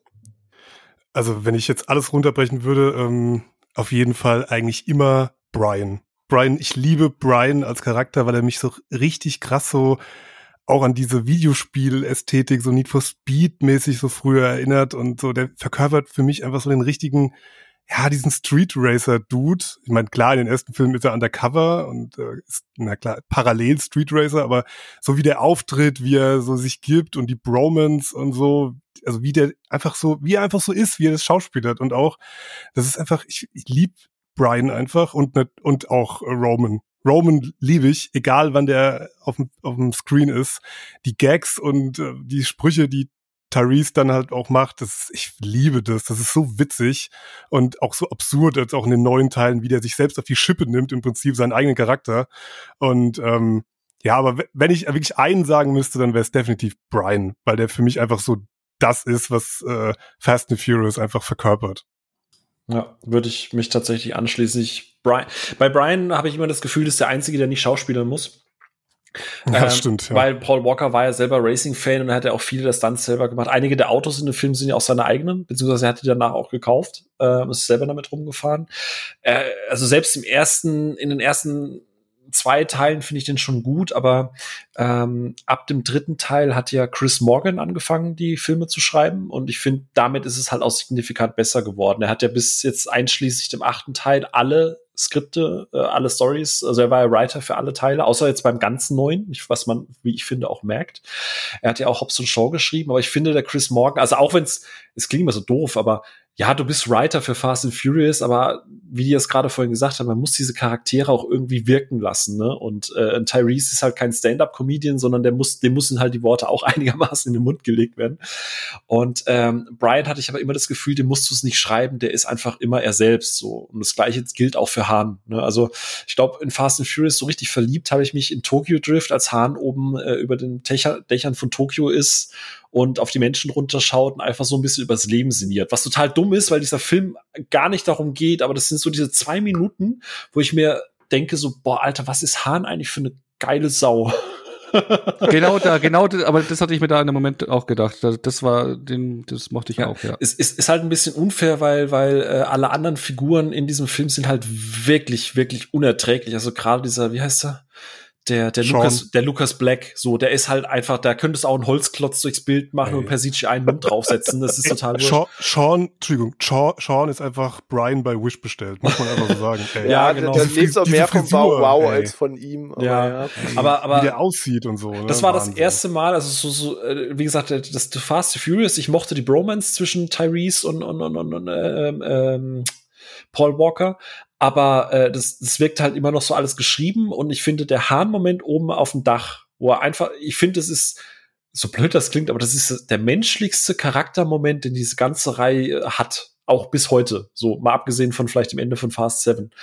Aber deswegen, also Hahn und Brian sind so zwei Figuren, die stehen ganz, ganz oben bei mir da auf der Liste. Also die, die mag ich wirklich sehr, sehr, sehr, sehr gerne. Da will ich noch mal auch genau kurz sagen, weil Brian hätte ich auch äh, gerne genannt, aber ich finde, dass der für mich dann in den letzten Filmen, wo er noch dabei war, für mich so ein bisschen abgebaut hat und egaler wurde innerhalb der Gruppe, für mein Empfinden. Deswegen hatte ich ihn nicht genannt. Aber ansonsten, ja. gerade in den ersten Film mag ich ihn halt auch, weil er ein gutes Charisma auch hat. Ja, und man, ihn, man, kann auch mit ihm super connecten, finde ich. Aber irgendwann hat er so ein bisschen so, er war der Fixpunkt und die Rolle hat er dann irgendwie immer mehr verloren, wo es immer mehr in die Gruppe ging. Mhm. Er wurde da immer mal ein bisschen blasser und das fand ich schade. Ja, ver und ich, und ich fand es halt voll unrealistisch, wo er dann hier mit Tony Ja äh, mithalten kann. aber äh, wenn man noch einen Charakter, also eigentlich sind es zwei Charaktere, aber ich muss gestehen, Hobbs und Shaw, man, also die, die Dynamik von den beiden, die ist auch schon eigentlich ein Charakter für sich. Ne? Also äh, da kommen wir gleich nachher vielleicht noch dazu, aber die sind auch eine sehr, sehr gute Ergänzung, finde ich. Also ja. Ja, ich, ich tue mich auch schwer, weil inzwischen ist der Cast so groß und es ist die Summe aller Teile, die für mich wirklich funktioniert. Aber wenn ich jetzt dem Beginn der Serie bis heute verfolge, dann ist eben auch so, dass Roman bei mir einfach immer ganz oben stand, weil er möchte dieser übercoole Poser sein. Aber eigentlich ist er ein krasser Schisser und möchte eigentlich nie so richtig, aber es gibt doch diesen einen Trigger, der bei ihm dann einfach immer funktioniert, weil er doch sehr simpel gestrickt ist wo zum Beispiel in Fast Five irgendwie diesen Plan hört und er sagt, nee, wir brechen ein Polizeiquartier ein, so, das könnt ihr ohne mich machen. Und dann sagen sie irgendwie, es geht um, wie viel waren es irgendwie, 11 Millionen, Millionen, Dollar oder, oder 100 Millionen Dollar, 11 Millionen für jeden. Und dann so, ja, also vielleicht muss man Dinge manchmal aus einer anderen Perspektive betrachten. ähm, ja. Also klingt, klingt irgendwie doch nicht so verkehrt. Und irgendwie solche Szenen hatte er halt immer wieder, dass er eigentlich irgendwie mal dieser Schisser ist oder ihm möchte man am besten nicht komplett verraten, was jetzt passiert, wie diese ne, Fallschirm im, am Auto-Sache und so. Mhm, oder, ähm, aber er Vor oder seine Stirn. oder seine Stirn, aber er muss da halt immer irgendwie durch. Und egal wie cool er sein möchte, er hat nie den Moment, wo nur er glänzen kann. Und selbst mit dieser Kohle am Ende irgendwie von Fast Five steht er da mit seinem Auto und sagt, das ist der einzige in der westlichen Hemisphäre. Und Tash lässt das andere Auto vorfahren und sagt, vielleicht gibt's auch zwei in der westlichen Hemisphäre. So, egal wie cool er sein möchte und wie sehr er glänzen möchte, er wird noch mal gefoppt, aber er spielt das halt für mich so gut, weil er sowas, so eine kindliche Naivität da reinbringt. So denkst du, so könnte ich vielleicht auch reagieren. Ähm, mag ich total. Und ansonsten habt ihr es halt schon gesagt, Brian hat irgendwie diese, diese lässige Art an sich, wo ähm, Phil schon recht hat, dass das wirkt so, als müsste der sich nicht so anstrengen, weil ich glaube, es gibt Szenen, die sind vielleicht so beim Dreh entstanden und die hat man dann so im Film gelassen. Zum Beispiel irgendwie in Fast 4, also dem, dem Reboot, gibt es so diese Stelle, wo er sich Autos aussuchen soll, um ne, sich in diese äh, Gang zu schleusen bei dem Prager. Und es sieht so aus, als hätte er sich vielleicht beim Dreh wirklich so gefreut, als er diese Autopalette sieht und sagt so, ja, ich will den, den, den, ich will alle. So. Und er hat da auch immer sowas, sowas Fröhliches dabei, was dann natürlich so ein Stück weit immer ernster wurde mit den Teilen, auch dem Plot geschuldet. Ähm, aber er war für mich auch immer irgendwie so ein bisschen so ein Anker der Reihe. Aber es, es gibt halt eigentlich keine Charaktere, die ich nicht mag, muss ich gestehen. Also gerade im Rewatch merkst du immer wieder seine Stash-Sprüche oder halt später Hobbs und Shorty dazu kamen. Jeder bringt da sein Element mit und gerade wenn ein Vin Diesel und ein The Rock sich gegenüberstehen, das ist halt, wie Onno vorhin gesagt hat, als würde sich so ein Sylvester Stallone und Arnold Schwarzenegger gegenüberstehen, nur eben in der Neuzeit. Und du hast halt auch Bock, dass diese Brocken aufeinandertreffen. Also ja, ich ich finde es auch immer noch die beste Entscheidung, den Jarul äh, aus der aus dem ersten Fast and Furious dann durch Ludacris zu ersetzen, weil Ludacris halt auch einfach noch mal so ein ganz eigenes Ding hat für sich irgendwie, keine Ahnung. Also der ist jetzt halt nicht genannt worden, aber ich finde, der ist auch eine sehr gute Stimmt. Ergänzung. Wo du es gerade gesagt hast, ich würde gerne einmal in die Runde werfen, vielleicht nur mit einem Namen, äh, weil ich da würde ich widersprechen. Habt ihr Charaktere, wo ihr sagt, bitte einfach weg? Also ich würde einfach mal kurz anfangen. Letty.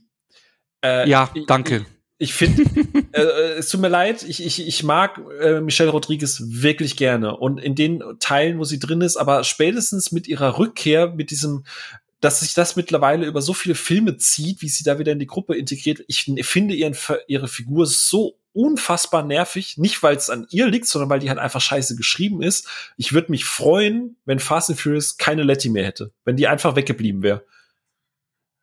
Habt ihr das nicht irgendwie so, René? Also ja, ja, geht mir ich auch grübel so. gerade, wer am ehesten, aber es wäre bei mir tatsächlich, also wenn es jetzt von dem Maincast geht, also quasi um die Guten, ähm, mhm. dann wäre es auch Letty tatsächlich, weil da werden manche Sachen angeschrieben, die ich auch nicht so ganz verstehen kann, ehrlich gesagt, die ich auch nicht so ganz greifen kann. Ähm, da sind mir Personen irgendwie wie Mia lieber oder eben auch ja. Sky Gadot in dem Film Giselle, glaube ich. Ja. Ähm, die mir alle mit ihren Zügen bedeutend besser gefallen, für mich besser funktionieren, weil Letty manchmal sehr erzwungen wirkt. Sage ich mal vorsichtig. Ja. Genau, ja, also genau das ist der Punkt. Seit sie halt zurückkommt, wird die halt so rein vor sie. Ich meine, der komplette sechste Teil dreht sich ja gefühlt nur um sie und es ist so, es die ja. interessiert mich halt einfach gar nicht. Also so wichtig sind die Figuren halt leider auch nicht, dass, dass ich jetzt einen ganzen Film um sie brauche. Und ich finde, es ist auch bezeichnend, dass Dominic Toretto bzw. Vin Diesel die Hauptfigur ist, aber keiner von uns quasi sagt, äh, keiner von uns sagt, er ist irgendwie mit im Pool der besten Top 3 Figuren. So. Nee, obwohl ich auch keinen Film ohne ihn sehen wollen würde. Also seine, seine Art, dass er quasi so die Arme hebt und sagt, so hier an mir geht nichts vorbei, so das brauche ich halt auch. Das ist Brasilien. Ey, zum Beispiel. Ja, wo er nur schelmisch lacht und sagst du, das ist kein Amerika, das ist Brasilien und alle mit dem Gewehr dann auf Hobbs und seine Kumpel ziehen. So, das brauche ich halt genauso, das darf auch nicht fehlen, aber die, man will halt nie so den Main Character nennen, so, ne, und dann die Nebencharaktere sorgen halt auch dafür, dass es viel glänzt, aber deswegen sage ich ja, ist für mich wahnsinnig schwer, weil es die Summe aller Teile, weil deswegen, ich will ihn nicht nennen, aber fehlen dürfte er mir auch nicht fairerweise. Mal Alex, wer würde denn, wer, wer dürfte denn bei dir ausscheiden? Wer wäre denn so die Figur, die du cutten würdest, wenn du könntest? Also ihr meint jetzt wirklich vom, vom Maincast. Wir reden jetzt nicht von Tokyo Drift, weil da habe ich ja schon gesagt, dass dieser, ey, Sean geht gar nicht. Also wirklich furchtbar. Das ist einfach das Allerschlimmste. Da war ich auch echt froh, als ich den jetzt nochmal gesehen habe. Den habe ich jetzt seit, keine Ahnung, 15 Jahren nicht mehr gesehen oder so und äh, gefühlt. Und da war ich echt froh, ah, Stimmt, da war ja Hahn drin. Okay, cool. Ja, guter, guter Gegenpart. Der rettet das alles noch. Und ja, ja, äh, Tokio, Tokio allgemein rettet es. Ähm, und äh, wenn ich im Maincast, ja, ich muss schon sagen, Michael Rodriguez, hm, ja, die kann ja dafür nichts, ne? Aber sollte die nicht sogar ein Spin-off bekommen von der Figur? Also ich mag Letty jetzt auch nicht unbedingt. Ja, Vin Diesel zu nennen, wäre jetzt auch irgendwie, ich finde, das ist halt so der, der Vater, der Allvater, der das alles so irgendwie so zusammenhält. So, der, zu dem gehen die alle, wenn die Sorgen haben und der rettet die irgendwie alle, wenn es dann wirklich total am Brennen ist, ne?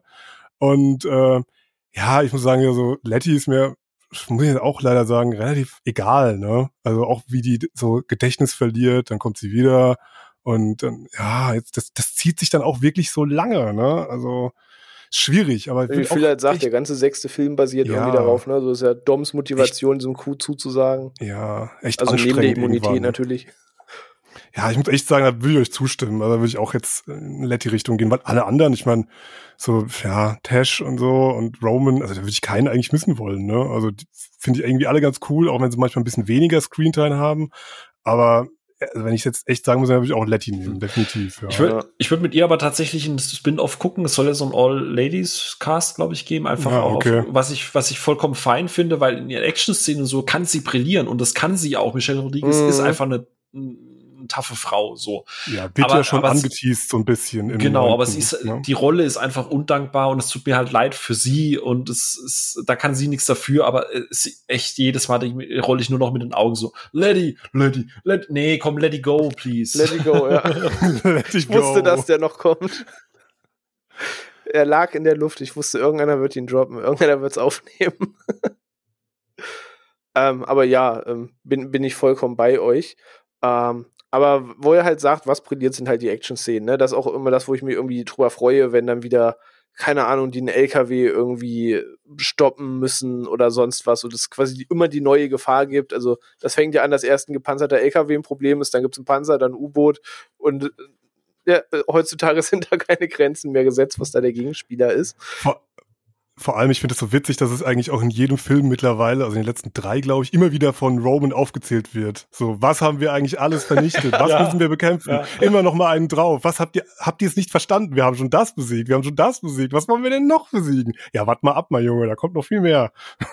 Also so, man greift so sein eigenes Meme auf, ne? So, so, mm. wo, mhm. so, wo soll es hingehen? Ähm, das greift immer sehr schön auf. Aber unter diesen ganzen Szenen, und es gibt ja gerade in den Action-Szenen eine Menge Sachen, die, wo man einfach sagen muss, ne, gerade wenn man die Standarbeit oder so lobt, die einfach geil umgesetzt sind.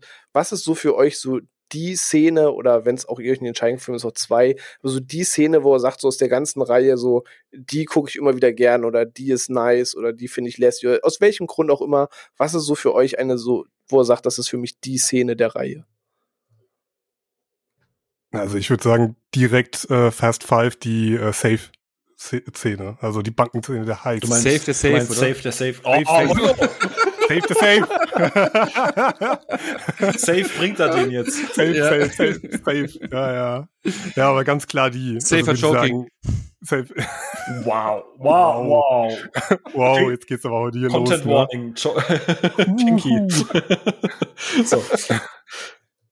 Nee, aber würde ich definitiv sagen, also wie die, auch allein von der Idee, ich meine später, klar, da kommen noch ganz andere Sachen, ich sag nur Magnete, ähm, aber also ich finde von der Idee und der Choreografie finde ich die so super, finde die so finde die so geil, die gucke ich so gerne und die gucke ich auch, wir hatten es im Vorgespräch drüber, ähm, dass wir, ja, René und ich manchmal Filme einfach so ein bisschen durchskippen und uns Szenen angucken. Also die gucke ich mir zum Beispiel auf YouTube auch, äh, auch einfach so als Ausschnitt mal ab und zu einfach an, weil ich die einfach so geil finde. Das ist einfach vor allem mit dem Hintergrund, dass die auch te teilweise auch natürlich echt ist und mit einem echten riesigen Kasten da rumfahren und den dadurch äh, Rio ziehen. Finde ich einfach mega.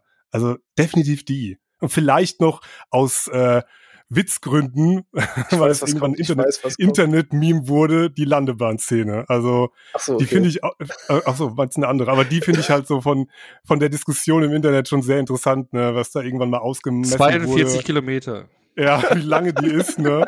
Also, die finde ich auch cool, so von der Art her, was da natürlich auch alles passiert und so. Das wird dann auch so, ist so die erste Szene, wo dann noch mehr, noch mehr, noch mehr. Aber das finde ich schon sehr witzig, was dann so die Diskussion angestoßen hat im Internet. Ja? Also, so Wobei ich, die- wo ich bei der, wobei ich die irgendwann ermüdend finde. Ich habe die dann, wo ich das auch Ja, geguckt habe, ich habe hab dann irgendwann nicht mehr aufgepasst, weil es ist wirklich so, ja, jetzt explodiert Ich da, geh mal Kaffee- ja, Kaffee Jetzt ja, holt ja. auch Mia aus ja, dem Flugzeug äh, raus. Ja, also das ist wirklich zu lang. Also irgendwann verliert mich diese Szene, obwohl es eigentlich ganz Ja. gut gemacht ist. Ja. Ja, gut. Aber ja, eigentlich die, äh, ja, aus Fast Five, die Szene, ja. Safe, safe. Onno, was ist bei dir so, so die Szene, wo du sagst, so, das ist für mich passt? Ja, der Safe äh, auch, ja. Der, mega cool. Das ist, ja, doch, ist eigentlich schon die, die, die coolste Szene. Äh, aber dann würde ich einfach das Tandem äh, reinwerfen noch. Äh, deswegen mag ich auch den siebten Teil irgendwie, obwohl es so absurd ist. Der Fallschirmsprung aus dem siebten und der Sprung in Dubai. Das ist, glaube ich, beides im siebten, ne? Die beiden. Das beides, beides im Ja, siebten, genau. Ja, finde ich schon irgendwie cool. Phil, was wär's bei dir? Ah, ich bin ein bisschen. Es gibt so viele gute, ne? Äh, ich habe ich hab mich nicht ein. Ich nenne jetzt kurz einfach zwei, drei. ich bin jetzt frech. ja, okay, hau Ähm, durch. Tatsächlich, wenn es ums äh, Thema Action Also ich wundere geht, mich halt, dass eine Szene noch nicht genannt wurde. Mal gucken, ob Phil sie droppt. Ich bin Äh, gespannt. wenn eine Szene, wo ich halt gestehen muss, äh, ich werde jetzt halt nicht die von Alex wiederholen, weil die finde ich halt auch gut. Da kann ich auch nur das Making-of empfehlen. Das ist absolut der Wahnsinn, was die mit diesem Safe angestellt haben. Ne? Äh, und dass das halt wirklich so ein Metallcontainer war. Und es war ein Container, wo einer drin gesessen ist, den du steuern. Also selbst den Safe konntest du fahren. Das ist halt total abgefahren. Kann ich das nur ist nicht empfehlen. dein Ernst, echt? Doch, doch, Okay, äh, die wow. haben den nachgebaut, damit die den quasi leichter ziehen konnten, haben die dann ein Untergestell gebaut. Da ist jemand drin gesessen, da hat es dann 60, 70 Grad drin gehabt. Das heißt, sie mussten auch den Stuntfahrer immer mal wieder austauschen. Und solange der nur gezogen wurde, ist der hinterhergefahren. Das war ein voll funktionsfähiges Auto. In, äh, quasi mit einer Safe-Hülle drumrum. Außer wenn er okay, halt Außer wenn er halt irgendwie zum Beispiel die, diese Bankszene, ne? Die haben diese Bank in Mhm. der Ecke nachgebaut und haben dann einen echten Metallklotz genommen, haben den mit äh, Pyro und so weiter, mit einer Rampe, haben die den da hinten durchgejagt. Also das Making-of, ich kann das nur empfehlen, das ist irgendwie auf YouTube so 10, 12 Minuten, das ist absolut unfassbar. Das ist so ein bisschen Fury Road Ausmaße, aber halt nur halt nicht zwei Stunden, sondern nur zehn Minuten. Ähm, tatsächlich äh, eine Szene, die ich echt super, super gerne mag, was ich jetzt wieder gemerkt habe, wo ich mit einem fetten Grinsen da saß, ist in Fast and Furious 8 die äh, Ausbruchsszene von Dwayne Johnson und äh, Jason Statham. Die ist einfach auch gut choreografiert, wie die da auf zwei Ebenen durch die Gegend, wie, wie Dwayne Johnson einfach dieser Superheld ist, der mit Gummischossen geschossen, also das ist einfach, ich bepiss mich einfach vor Lachen bei dieser Szene. Die ist richtig, richtig gut. Ähm, dann, ich habe es vorhin schon angesprochen, äh, gar kein Action-Moment, sondern ich finde, äh, gerade weil diese Filme immer so laut sind, sind die kleinen Charaktermomente immer ganz gut. Ähm, der, der Hahn-Moment in Tokyo Drift, äh, wo er quasi oben auf dem Dach ist und so ein bisschen drüber sinniert, dass für ihn Tokio so ein bisschen sein Mexiko ist, äh, wo er ja irgendwann abhauen möchte davon und so. Ich finde, das ist eine sehr schöne kleine Szene, die, die diese Figur so gut beschreibt. Ähm, und für mich die Top-Szene, und ich weiß, es ist super cheesy und es ist natürlich äh, super erwartbar, aber das Ende von Fast and Furious 7 äh, ist für mich, egal wie Testosteron gesteuert diese ganze Serie ist, ich sitze jedes Mal auch jetzt zum vierten Mal da da sitzt ein 34-jähriger Typ, der gerade geguckt hat, wie Leute in Dubai von einem Turm zum nächsten gesprungen sind.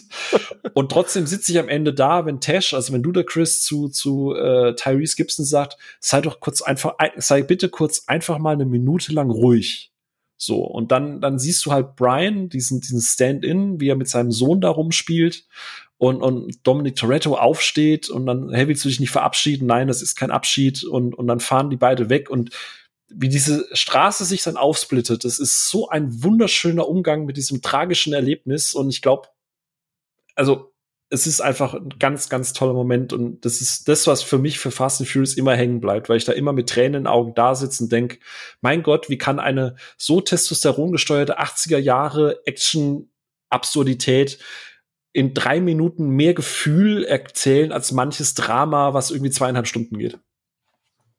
Mhm. Es ist schön, dass du die Szene erwähnst, weil ich sag's wie es ist. Ich habe sie glaube ich, bis heute drei, vier Mal gesehen und ich habe einfach jedes Mal dabei nasse Augen. Ich sag's wie es ist. Und das ist aber auch das, was ich eben meine mit, du wächst halt mit diesen Charakteren seit langer, langer Zeit. So und ich mochte die immer und immer mehr und ne, man hat mit dieser Filmreihe und der Charakteristik der Leute halt viel verbunden und da steht halt nun mal doberweise echt dieses tragische ähm, Ereignis nun mal im im Vordergrund, also das halt nicht gespielt, sondern er ist nun mal, nun mal leider wirklich verstorben und die Frage war, wie geht's danach weiter? Geht's danach überhaupt weiter? Wie geht man im Film damit um? Man wusste schon früh, man möchte ihn jetzt nicht im Film bei einem Stunt oder so sterben lassen, dass quasi seine Filmfigur tot ist, weil man das zu pietätlos fand. Ähm, zu Recht, wie ich auch finde. Und ähm, ich finde diese Szene halt auch wunderschön, wie man sich da verabschiedet. Da gab es ja dann auch eben den Song dazu von, ich glaube, Two Chains und Wiz Khalifa waren es, wenn mich jetzt nicht alles mhm, hört, genau. oder? Ähm, und das finde ich halt auch einfach wunderschön, muss ich gestehen. Ja. Ähm, und es ist halt auch der Vorteil, wenn du halt einen Film hast oder eine Reihe, die nicht auf irgendwas basiert. Wenn ich mal überlege, zum Beispiel, äh, auch ein äh, ganz, ganz tragischer Verlust, der mich bis heute echt aus der Bahn wirft, äh, Philipp Seymour Hoffman, äh, war ein Riesenfan mhm. von ihm. Und sein letzter Film ist halt der zweite Teil von Tribute von Panem. Und da hast du halt nicht die Möglichkeit, weil es halt auf einem Buch basiert, irgendwie sowas ähnliches. Ja. Schön, da kriegst du halt am Ende in Loving Memory of und das war's. Ja, und, du kannst und, da jetzt keinen richtigen Abschied in dem Film inszenieren. Genau, so, und, und, und das, deswegen, ich glaube, das ist halt auch in, im, im, im Filmbereich oder in der ganzen Geschichte des Films halt auch etwas sehr Uniques, dass du halt die Möglichkeit hast, so ein Ende zu schreiben, das halt auch zu einem tragischen Event passt. Oder das gleiche mit Heath Ledger, ne, mit, mit Joker. Du konntest da jetzt halt nicht irgendwie noch ein Tribut am Ende hinten rein filmen oder so irgendwas. nee, ähm, stimmt weil, weil er halt einfach in dieser Figur drin war, die halt auf irgendwas auch basiert und so. Und, und ich finde, ähm, deswegen, ich glaube, deswegen ist das halt auch so, so, so ein einfühlsamer Moment, weil das einerseits reale Tragik und auf der anderen Seite eine sehr schöne Einbindung in dieses Universum an sich, was sich da über sieben Teile aufgebaut hat. Und all, all auch die echten Freundschaften dahinter. Ne? Also ich weiß nicht, ob ihr jetzt mal den ganzen Cast bei Instagram gefolgt seid, ob ihr mal über die Jahre die Stories verfolgt habt oder so, aber die waren halt schon lange keine Crew mehr, die sich eben nur trifft, um diesen Film zu drehen, weil jetzt eben der neue Teil ansteht, sondern da haben sich halt auch echte Freundschaften verbunden und gerade eben Paul Walker und Vin Diesel, die haben halt auch Thanksgiving, Weihnachten gefeiert, die haben ne, Silvester, Neujahr zusammen verbracht. Also die waren halt wirklich ein Bund und Vin Diesel hat halt immer wieder gesagt, ist einfach im Laufe dieser Filme ne, für ihn halt zu einem Familienmitglied geworden und da war halt auch wirklich eine Bindung bei und es waren eben nicht nur Schauspielkollegen, sondern es waren halt auch wirklich Freunde schon in diesem Moment ja. was dem Ganzen halt auch noch mehr Tragik gibt. Ja, ich finde, du, du merkst halt auch in den Interviews und so immer, wer mit wem besser konnte oder nicht. Also zum Beispiel in Ludacris hast du gemerkt, der war auch traurig, aber du hast gemerkt, dass der jetzt nicht so eng mit, mit, mit, mit Paul Walker war. Aber mhm. ich meine, da sitzt ein Vin Diesel und der muss niemandem irgendwie was verkaufen. Ich meine, der Typ ist halt ein Berg und so. Und dann sitzt er im Interview, dann fragen ihn die Leute über Paul Walker und er kriegt plötzlich knallrote Augen und bricht dann kurz das Interview ab, weil er halt einfach ein Tränen ausbricht und dann mit einer Sonnenbrille zurückkommt, weil es ihm unangenehm ist, was auch immer. Ähm, also, wie du sagst, also da ist es halt wirklich wirklich eine Freundschaft gewesen. Und ich meine, Vin Diesel, dass er zum Beispiel The Rock nicht mag oder dass Tyrese Gibson, äh, Tyrese und, und, und mm, äh, The, The Rock, Rock nicht, ja. nicht miteinander klarkamen, das ist ja auch öffentlich rausgekommen. Da haben die auch keinen Hehl drum gemacht. Aber du merkst halt gerade äh, bei, bei die, wo Mia gespielt hat, leider jetzt ihren Namen vergessen. Äh, Jordana Brewster, glaube ich. Genau, ganz genau. Oder Michelle Rodriguez, die, die hat das halt auch mitgenommen, weil die halt, wie du sagst, ne, die waren halt auch privat viel miteinander unterwegs. Und, und das, deswegen, keine Ahnung, deswegen passt das am Ende auch einfach so schön, finde ich. Das ist ein schöner ja. Tribut und, und äh, ein schöner, eine schöne Verabschiedung von einem Menschen, der denen viel, viel bedeutet hat und uns halt auch ans Herz gewachsen ist als Mensch und als Schauspieler. Ja, deswegen, also zu der Szene, da kann man halt nichts anderes zu sagen. So ist mega schön, dass man es im Film aufgegriffen hat. Man hat den Fans irgendwie einen Gefallen getan damit. Die Schauspieler selbst hatten eine Möglichkeit, Abschied zu nehmen. Das hat dann quasi alle gewonnen bei und für ihn selbst war es ein schöner Abschied. Ähm, puh, jetzt will ich gar nicht da weiter argumentieren, eigentlich sollte man das so stehen lassen. Aber mich wundert tatsächlich, dass eine Szene nicht genannt wurde. Also ich stimme euch zu, diese Safe-Szene, diese Lässigkeit, diese Coolness dabei, dieser ganze Coup, den die drehen, das ist halt genau das, was ich in diesen Heist-Movie-Charakteren total gerne mag. Und es gibt einfach viele coole Szenen. So, selbst als ich jetzt nochmal ähm, den vierten Teil gesehen habe, dieser ganze LKW-Überfall und so, das ist cool. Ja. Aber was mich wundert, was niemand genannt hat, erst dachte ich eben genau, diese Hobbs und Shaw-Szene im Knast, wo ich dachte, das, das muss irgendeiner droppen, weil man kann das einfach nicht ohne Grinsen gucken, was da einfach passiert. Ähm, aber die Szene mit Shaw, also ähm, Jason Statham im Flugzeug mit dem Baby. also, ja, stimmt, ja. Also ich habe im Kino bei Tränen gelacht, wie du auch diesen einfach diesen mega coolen Typen hast und niemand kennt Jason Statham einfach anders seit Jahren und er muss einfach dieses Babysitten in einer Schießerei in einem Flugzeug und es könnte alles nicht unkomfortabler irgendwie dort funktionieren. Und er setzt ihm dann noch so die Ohrhörer auf und sagt, ne, hier, hör das mal oder guck mal weg, jetzt wird hässlich und macht dann halt auch wirklich fies die Leute da oben kaputt und guckt aber immer mal wieder, wie es dem Baby geht und mich hat diese Szene gekillt im Kino. Weißt du, warum ich die nicht genannt habe? Weil ich finde, und ich finde die Szene großartig, aber äh, Clive Owen in Shoot 'em Up hat das besser gemacht. Ja, okay, da gibt es ein sehr, sehr ähnliches Äquivalent, ja, das stimmt. Genau. Aber wenn das Baby die Hand hebt, das ist schon gut. Ja, das ist also äh, wirklich stark. Also, wie machst du einen Antagonisten plötzlich zum Protagonisten, gib ihm ein Baby in die Hand und eine Knarre und ab dafür. Also, das ist schon, schon stark, ja aber auch da, sie hatten halt immer diesen Bogen raus aus dem Bösewicht dann doch einen guten zu machen. Am Ende stand halt Cypher hinter und sie haben halt immer geschafft, den, den irgendwie in den Cast zu holen. Du hast ihn erst gehasst, dann mochtest du ihn aber total. Also auch dieses, das musst du halt auch erstmal blöd gesagt zu so schreiben. Und du kannst das alles mega dumm finden, du kannst auch alles mega konstruiert finden. Aber ich finde einfach, dass. Das hat doch System in der Reihe, oder? Ja. Du kommst, du kommst als Bösewicht und gehst als Familienmitglied. Ja, blöd, blöd gesagt schon, am Ende sitzt du beim gemeinsamen Grillen und sprichst das Tischgebet. Ja, und wenn du tot bist, bist du eh nicht tot. Also hier, nimm, nimm Corona, hier, bitte. Ja, aber äh, ne, wenn manche da innerhalb des Films, ich rede innerhalb der Filmreihe sterben, heißt es noch lange nicht, dass sie tot sind. Da, das ist richtig. Ähm, aber ja, weiß nicht. Ich könnte jetzt auch noch so viele Szenen nennen, aber dann, dann ufert das aus. Wir sind ja. noch gar nicht beim neunten angekommen. Ja. Aber eben gerade diese ganzen Action-Pieces, man freut sich immer zu sehen, was für ein verrücktes Ding drehen sie halt als nächstes. Es gibt übrigens eine Szene, die sehr perfekt beschreibt, wie ich quasi zu den ursprünglichen Teilen stehe, nämlich als der schwitzende, also dieser Schweiß. Es gibt übrigens einen Reddit, äh, Beitrag, wo ausgerechnet wurde, wie viel Schweiß Dwayne Johnson im fünften Teil ausschwitzt. Und er hat gesagt, er schwitzt mehr als alle Darsteller in allen Filmen zusammengenommen. also das, das habe ich mir, das habe ich mir beim Gucken auch gedacht. So, wie viel schwitzt der denn? Vor allem hinten im Nacken. Da läuft die ganze Zeit die Suppe runter. Ne? Das ist ja Wahnsinn. Vor allem, da lief die ganze Zeit einer dabei mit so einer Schweißflasche, die er dann hast du, eine, hast du im Making of gesehen, die dann immer wieder einsprühen, wo ich denke, wer hat die kreative Entscheidung getroffen zu sagen, Dwayne, du schwitzt die ganze Zeit? Der aber muss es, richtig glänzen. Aber es gibt, es, ja. äh, aber es gibt, aber es gibt die Szene, wo sie den GT40 quasi wieder zusammenbauen. Übrigens auch ein sehr, sehr schönes Auto, ne? Äh, der GT40. Und äh, dann bauen sie alles zusammen, wo sie ja gucken, warum haben sie dieses Auto geklaut? Und Dwayne dann quasi dieses Display sieht, dieses ausklappbare, und er dann einfach sagt, wer baut denn sowas in Klassiker ein? Da kannst du ja dummerweise auch äh, Neonlichter unten drunter klatschen. So. Und ich finde, das, das zeigt halt das, was ich am Anfang versucht habe zu erklären. Das ist genau meine Attitude zu der ganzen Geschichte. So, ne? Ein schöner Klassiker braucht keine Neonlichter so und keine 28 Gänge oder NOS. Ja, Schwitzt du also auch viel, oder ja, was? Ja, tatsächlich ja. Ja, also äh. es gibt bei mir zwei Transpiranzen. Das ist einmal in Photoshop bei 100% und einmal meine Achselhöhle. Puh. wow.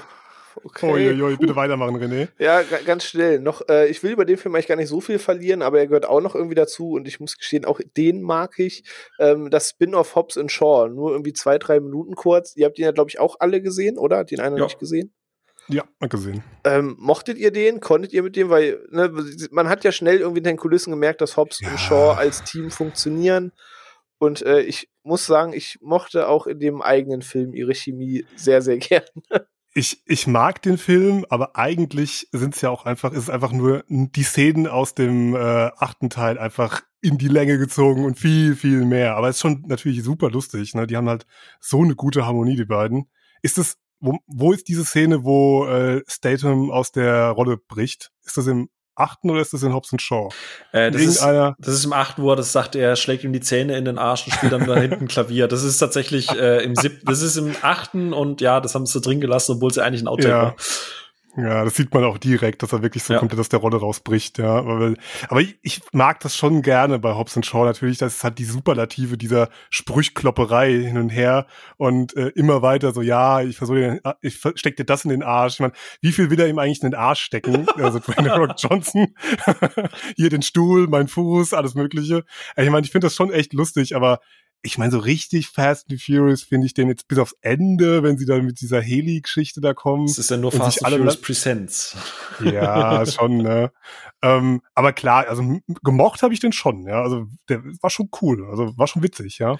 Ja, same. Also ich mochte den auch, die Dynamik, der ist nur eine halbe Stunde zu lang. Also das, das, das Ende auf Maui äh, ist, ist einfach viel, viel, viel zu lang. Das ist noch mal, mm. das mhm. merkst du, dass es halt von Dwayne Johnson noch mal so ein Herzensding war, aus kultureller Sicht, was auch vollkommen fein ist.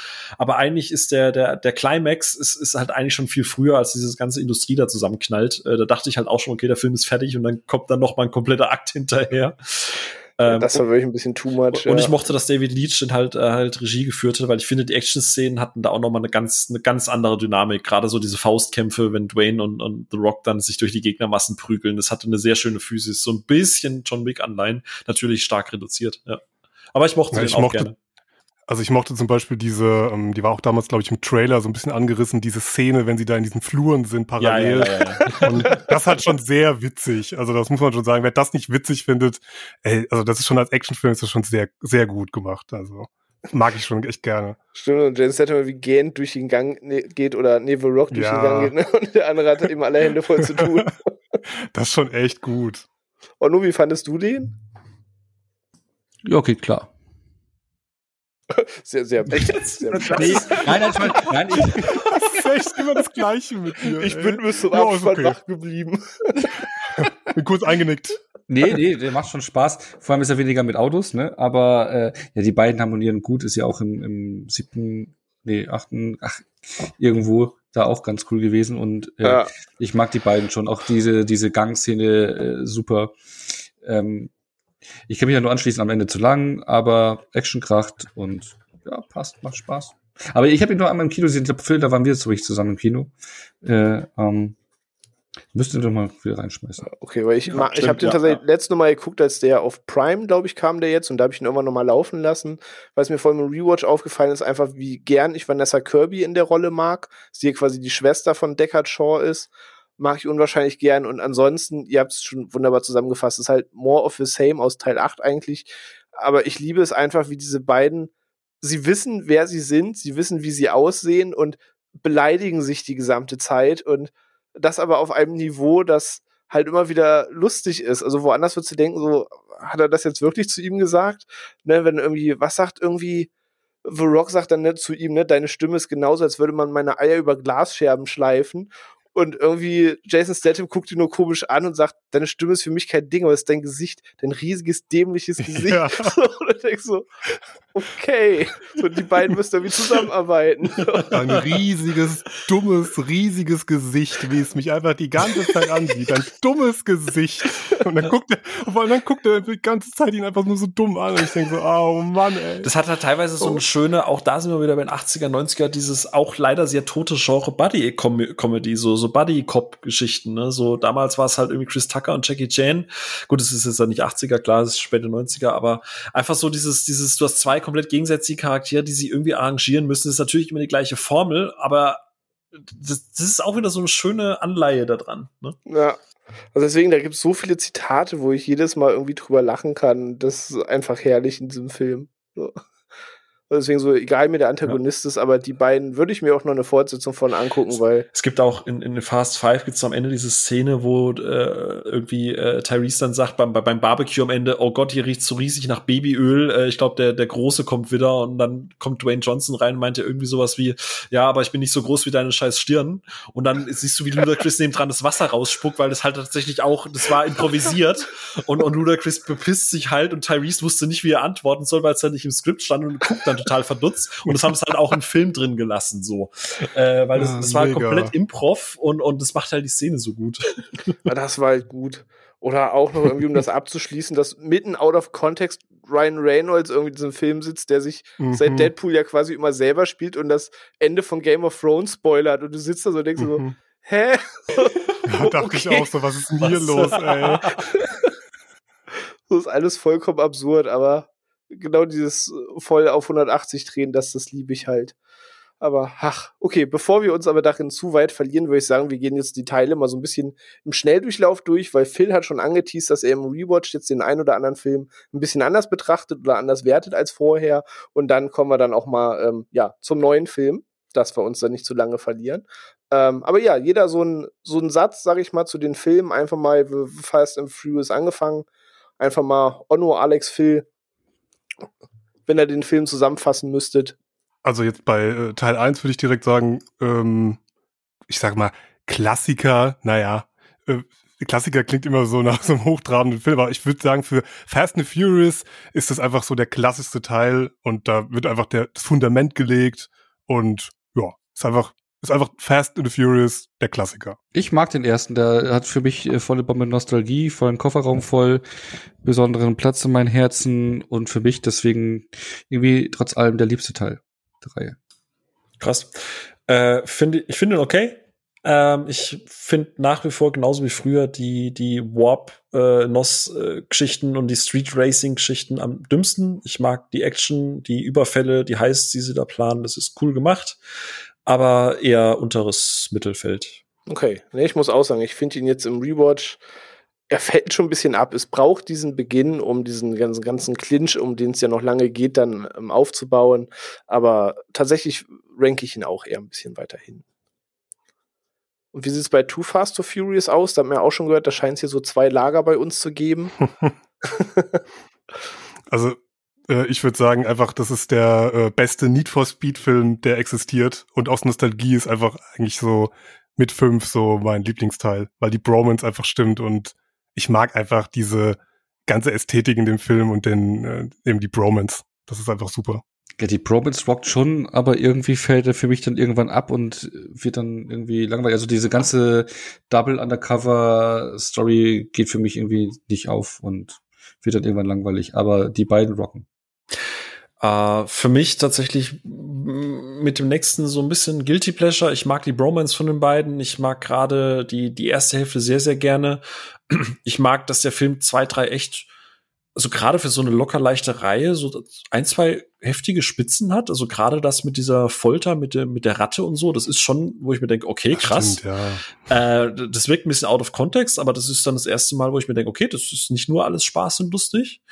Äh, mit dieser Undercover-Story, das war okay. Äh, ich mochte die, die Action da drin ganz gerne. Also es war gute Standarbeit. Gerade dieser, dieser Heist, wenn die dann am Ende mit diesen ganzen Autos aus dieser Garage rausfahren, das hat dann so ein bisschen Ocean's Eleven wieder ein bisschen was. Äh, also es, wie gesagt, das hatte so, so ein bisschen dieses Heist-Feeling. Deswegen mag ich den zweiten, also auch so Mittelfeld. Ich glaube, drei von fünf habe ich dem gegeben. Aber äh, mag den lieber als den ersten weil er schon durchsickern lässt, wo es hingehen könnte. Mhm. Ja, aber ich muss auch sagen, Guilty Pleasure trifft es ganz gut so. Ich sehe ganz offensichtlich seine Schwächen. Der Bösewicht spielt einfach keinerlei Rolle und er ist mir ehrlich gesagt auch restlos egal. Aber für mich steht dieser Film auch für diese Erinnerung, die ich daran habe, für diese ganze Zeit, die ich damit verbinde, dass ich den Film sehe und irgendwie dann nach drei Stunden Need for Speed Underground irgendwie am Zocken bin und die Autos nachbaue und den Soundtrack höre und einfach diese Bromance feier. Und irgendwie deswegen hat er immer so seinen, seinen kleinen besonderen Teil im Herzen. Hätte ich ihn heute das erste Mal geguckt, wäre der wahrscheinlich weit, weit äh, tiefer unten gerankt. Aber ich habe da einfach so mein kleines Herz für. Genauso, das kann ich dann schon mal vorweggreifen für Tokyo Drift, der von sehr vielen verprellt ist, weil er halt ja, man damals ja gar nicht wusste, wo die Reihe hingehen soll und dann hat man es mit neuen Gesichtern versucht, auch wenn es dieses Vin Diesel Cameo darin gibt. Aber durch Hahn ganz besonders auch nicht durch Shaw, weil ich stimme Alex schon zu. Shaw ist eher kritisch. Wenn, dann war es der Humor von Bow Wow und eben Han als Figur und das ganze Tokyo-Setting.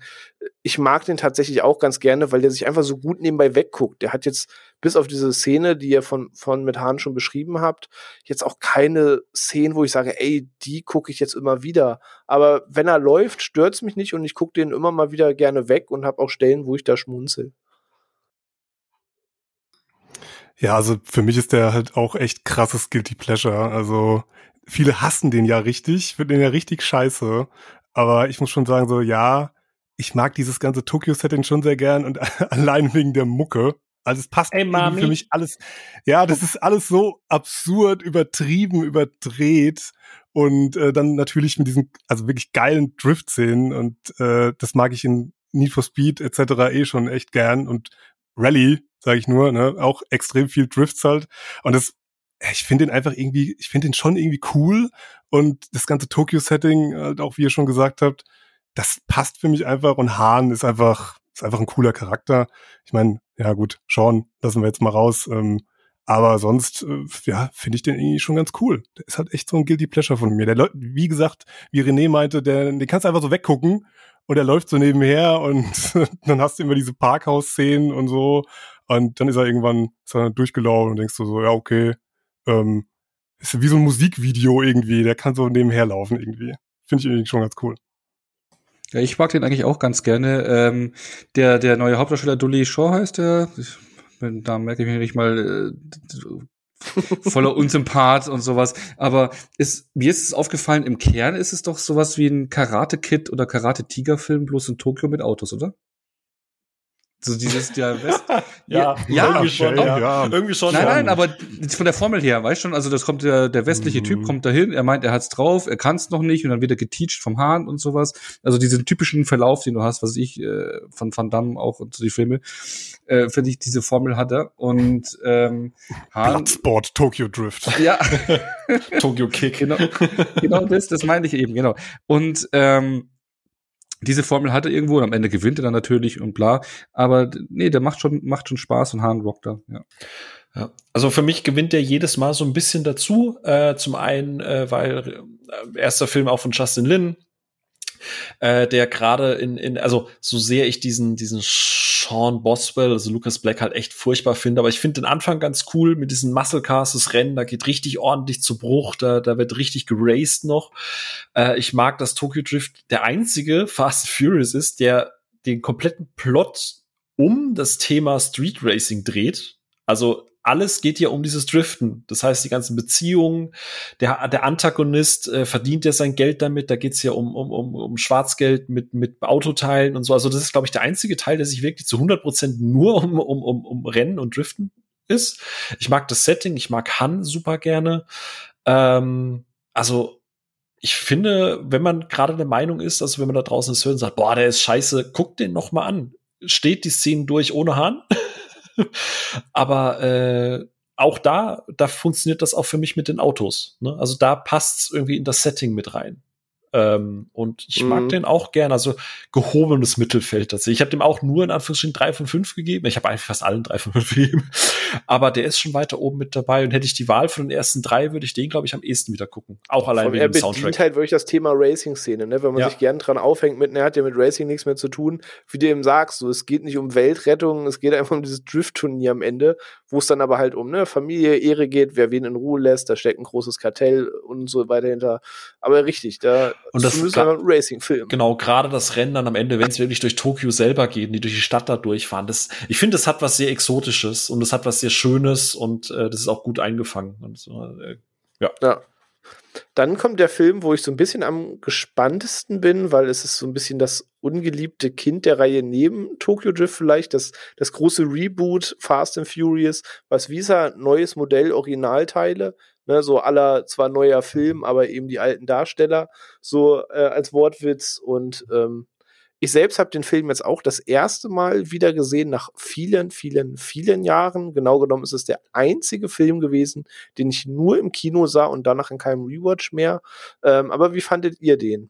gerade jetzt vielleicht noch mit neuem Blick darauf? Ähm, noch schlechter, als ich in Erinnerung hatte. Ich mag die Anfangsöffnungssequenz, die ist richtig gut. Dieser ganze Tank heißt, das kannst du jetzt nicht hinterfragen, wie sinnvoll es ist, einen Tanklaster auszurauben.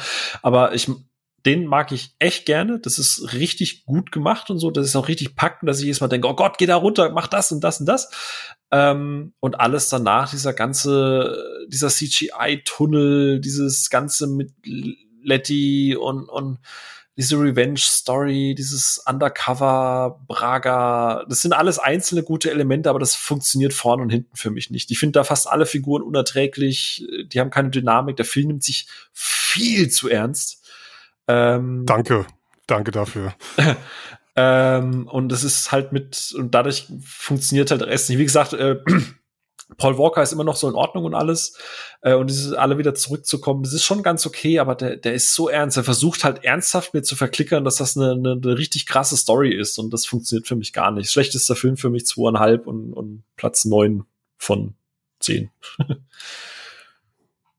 ja, geht mir leider genauso. Ich habe den auch geguckt und dachte mir so, ey, wie lange kann man so eine Undercover, also diese FBI-Geschichte und dann mit diesem Vaga, Vaga irgendwas und das ist alles viel zu lange und dann, ich finde, da ist einfach noch nicht so richtig dieser, diese Kippe drin von wegen, ja, ey Leute, wir nehmen uns nicht so richtig ernst, guck mal hier, passiert so viel Kram, ähm, das ist alles so absurd. Und eigentlich sind wir ein Actionfilm und äh, mit Autos und das ist alles nur Spaß und es soll alles einfach nur Fun sein und äh, richtig krass einfach. Und es ist einfach viel zu ernst alles und viel zu lange. Und ich finde den auch einfach also wenn du mich jetzt auch fragen würdest, welcher weg könnte, dann würde ich definitiv sagen, äh, ja, den könnt ihr jetzt ruhig mal überspringen mhm. und äh, könnt euch mal nochmal Tokyo Drift angucken, weil der ist äh, für sich besser. Ja, eigentlich musst du nur die letzten zehn Minuten gucken, weil die ja quasi der Anfang von mhm. fünf sind und der Rest ist weg. Übrigens, äh, sorry, Korrektur, zehn von zehn. Also der zehnter von zehn Platz, nicht neun von zehn. Da kommt nichts mehr danach. Achso. Onno, wie siehst du den? Ich mag den. Äh, die Anfangssequenz, äh, was wäre gut gewesen, wenn es einfach nur ein Punkt gewesen wäre. das ist immer wieder schön. Ach so, nee, äh, jetzt hast du mich rausgebracht. Äh, die Anfangssequenz das ist aber sehr alleinig äh, äh, ganz gut und ich finde, es tut der Reihe so gut, alle wieder zu sehen. Das freut mich einfach wieder, alle zu sehen. Klar, die FBI-Story und sowas, ja, und am Ende mit den Tunneln CGI auch nicht so. Aber trotz alledem habe ich Spaß mit dem, fand den kurzweilig und der ist eigentlich zwar vielleicht irgendwo ungeliebt, aber eigentlich wichtig für das Franchise, weil er wieder alle zusammengebracht hat und äh, das Franchise wieder in eine Richtung gebracht hat. Von daher, ich mag den. Okay, den Punkt gebe ich dir, ja. Also es ja. hat zumindest mal eine Orientierung gegeben, ja. Ich muss auch gestehen, ich habe mit diesem Film nur noch diesen wer auch immer dieses Tunnelsystem erbaut hat und sich dachte, ja, so fertig gebaut, das macht Sinn, dass dieser Tunnel so verläuft. Ähm, das ist das, was mir ewig im Kopf geblieben war. So. ich mir dachte, okay, das ist, ist geschenkt so und das war auch alles, was ich noch im Kopf hatte und habe das immer eher so ein bisschen negativ abgespeichert und dachte mir, okay, Props dafür, dass ihr die alten Leute jetzt wiederholt und da was aufbaut, aber das alles nicht so cool. Aber ich hatte ehrlich gesagt kaum noch Erinnerungen daran. Auch dass dieser Prager, ich habe jetzt seinen, den Darsteller, den echten jetzt den Namen vergessen, hat man ja auch schon ein paar Filme davor und danach gesehen. So, das war mir alles aus dem Kopf raus tatsächlich. Und dann habe ich ihn jetzt letztens nochmal geschaut, genau genommen, ja, gestern, bevor ich ins Kino fuhr, war das einer der Filme, die ich nochmal aufgefrischt hatte. Und ich konnte mich zum Beispiel an diesen ganzen Tank heißt nicht mehr erinnern und habe das gesehen und dachte mir, ja, okay, dieser ganze Heiß ist schon mega cool. Ich muss zwar ein bisschen schmunzeln, dass ich mir dachte, okay, ihr rettet später die Welt und klaut irgendwie 100 Millionen, aber es ist nice, dass ihr Öl klauen wollt, weil Letty noch sagt, ne, ist flüssiges Gold für, ne, für Öl kriegen wir Kohle. Ich denke, es ist sweet von der Idee her, es ist ein Anfang, ähm, dass ihr einen Öllaster über, äh, ausrauben wollt, aber ich fand das tatsächlich ganz nice und dann war ich doch ein bisschen gehuckt und dachte mir, okay, wie viel hattest du das vielleicht falsch in Erinnerung. Und dann kommt diese ganze Einführung, dass du merkst, dass Brian auch nicht so ganz zufrieden beim FBI ist oder dass da auch anders gespielt wird, als er denkt. Und er durfte dann doch wieder in diese Racing-Elemente rein, was damals für mich wie so ein Aufguss wirkte, ihn nochmal in diese Too Fast to Furious Rolle zu stecken, aller, ja, du darfst wieder undercover Rennen fahren, weil das gehört dazu. Aber mit bisschen zeitlichen Abstand hat das für mich tatsächlich besser funktioniert. Und er wird bei weitem immer noch nicht mein Lieblingsteil. Ähm, also auch jetzt nicht zwingend in meiner Top 3 aber ich finde ihn jetzt weiß Gott nicht so schrecklich wie früher. Ich finde das Finale immer noch schrecklich, ohne Frage. Aber wenn irgendwie äh, der eine weg möchte und Brian hält ihn am Fuß fest und Vin Diesel kommt angedonnert und knallt einfach mit seinem Charger komplett in ihn rein, so aller so der hat zu sterben und der muss halt richtig tot sein. Also knallt er dann mit dem Charger wirklich da rein, bis es scheppert. so, ähm, und diese ganze Szene, wie die beiden sich wieder annähern und ähm, ja, dann doch wieder Kontakt knüpfen miteinander und quasi in die Familie aufgenommen wird, das fand ich jetzt doch irgendwie noch mal ganz schön beim Sehen. Und ich habe tatsächlich meine Meinung so ein bisschen über den geändert zum Positiven hin. So, muss das, ich, war, muss das, war, das, das war jetzt aber mehr als ein Satz, oder? Ja, Sorry. Ja. ja. ich glaube auch. Dafür darf man bei Fast 5 nichts mehr sagen. Ich muss es eigentlich quitten, ich habe meine eigene Aufgabe verkackt. Sorry. Ja, dafür umso kürzer kann man es bei Fast 5 halten, liebe ich. Ja, der Fury Road ja. unter den Fast-Filmen. Also. Beste von, beste von allen. Ja. Übrigens, Fun Fact, äh, selbst der Zug heißt am Anfang, äh, ist praktisch gedreht und diese Szene, wo dieser Zug fast entgleist, weil dieses Fahrzeug das so heftig reingeht, ist tatsächlich eigentlich ein Outtake, weil die tatsächlich den Zug fast entgleist haben, weil der Stunt ein bisschen schief gelaufen ist, haben es aber im, äh, im, Film drin gelassen. Ähm. So, so, ein lustiges Outtake. Ja, ja. aber ja, äh, auch bester, ich glaube, viereinhalb von fünf oder so. Das ist einfach, da passt alles. Der Family-Aspekt passt, die Figuren passen, der Witz passt, das Timing ist on point. Ich mag, dass das, dieser, dieser, dieser Antagonist ist genau die Spitze zwischen überzeichnet und hassenswert, aber trotzdem irgendwie noch in der Realität. Für, für, also ich mag die Motivation von ihm, dieses, dieses, ähm, äh, ich will nicht Terror und sonstiges machen, sondern ich gebe den Leuten etwas, wo sie Angst haben, das zu verlieren. Ich finde es eigentlich fast für einen Fast and Furious Antagonisten schon nachvollziehbar logisch. Äh, Dwayne Johnson ist eine wahnsinnig gute Be äh, äh, Ergänzung zum Cast und äh, alles. Ich, keine einzige Minute dieses Films könnte, würde ich streichen. Ich liebe da durchgehend alles. Darf ich auch noch was sagen, oder? Ja, wahrscheinlich sagst du jetzt okay. Ja, so zwei von fünf. Für mich der schlechteste Teil der Reihe. Ja, ist okay. Nee, ja, nee, also ich finde, nee, doch, den, den mag ich auch. Äh, ähm, Gerade diesen Heist-Aspekt hat jetzt hier noch mehr in den Vordergrund gerückt. Hatte mich damals beim ersten Mal schauen richtig überrascht und äh, die Crew passt es. Äh, auch jetzt, wenn man alle Teile noch mal am Stück guckt, funktioniert es noch besser für mich jetzt auch. Die Stunts sind klasse. Und ich mag halt äh, Joaquim Di Almeida hier als Bösewicht, das ist der, der den Bösewicht spielt, weil äh, der in einem anderen Film auch schon böse spricht, Bösewicht spielt, der bei mir einen sehr großen Platz im Herzen hat, und zwar Desperado. Und deswegen hat er so ein bisschen Desperado-Vibes für mich. Und das ah, ist auch positiv. Nice. Okay, ja, also da sind wir uns, glaube ich, dann alle einig oder auch generell, wenn man, glaube ich, in die Wertung guckt, ist man sich da sehr, sehr einig, dass der fünfte einfach aus Action und Lässigkeit so das perfekte Level findet. Mhm. Und danach ging ja mit 6, 7, 8 quasi ja, oder auch 9, so die Klammer los der Teile, die jetzt wirklich alle so ein bisschen in einer größeren Story zusammenhängen. Ähm, wie fandet ihr denn den sechsten? Es war ja genau das große Letty-Comeback, ähm, ne, wo so Hobbs wiedergeholt haben, dass der Heiß startet, eben um ja, ihre Strafakte ähm, zu tilgen und ähm, Letty zurückzuholen. Wie, wie hat der euch getaugt? Die, die ich hatte berühmte den, Landebahn. Ich hatte den sechsten tatsächlich echt gut in Erinnerung. Ich weiß, dass ich im Kino damals irre viel Spaß hatte. Kim mag den auch deutlich mehr als den fünften, weil sie halt einfach dieses London-Setting gut findet. Und per se finde ich das auch gut.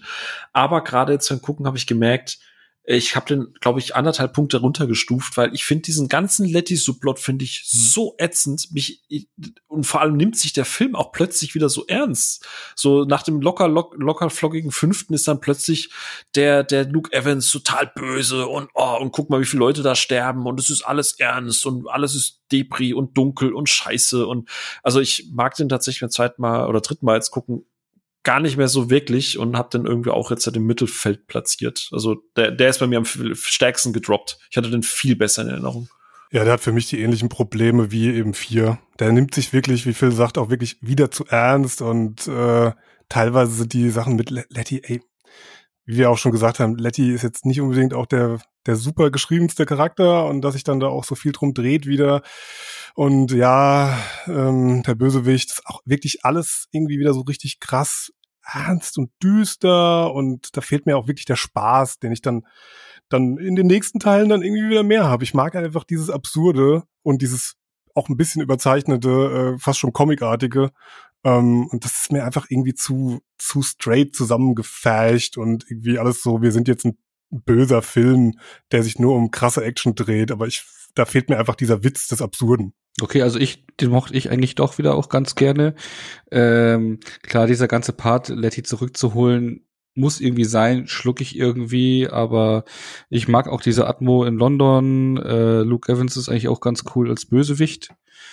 Die Stuntszene am Ende so über äh, so mit dem Flugzeug völlig drüber, aber macht schon irgendwie Spaß. Also generell finde ich, konnte man, habe ich den sehr gut weggucken können, hat für mich keine großen Längen gehabt, also ich mochte ihn auch ganz gern. Okay, ich muss nämlich gestehen, für mich ist das einer der unschönsten Fast and Furious Teile. Ähm, und ich stimme da nämlich ähm, Phil und Alex zu. Dieser ganze Letty-Subplot, das hat für mich damals schon nicht funktioniert, weil ja, er findet sie endlich, aber sie kann sich nicht erinnern und dann auf Teufel komm raus muss es eine Szene geben, wo irgendwie wieder ihre Erinnerung triggert und der hat auch coole Elemente und musste so schmunzeln, wenn da haben sie, glaube ich, einen Panzer ausgepackt, die dann Luke Evans und seine kleine. Privatarmee da haben. Ja. Wo Tasha sagt so, fuck, die haben Panzer. So, das war quasi so der große Endgegner. Und heute denkst du dir dafür nur ein. So, ähm,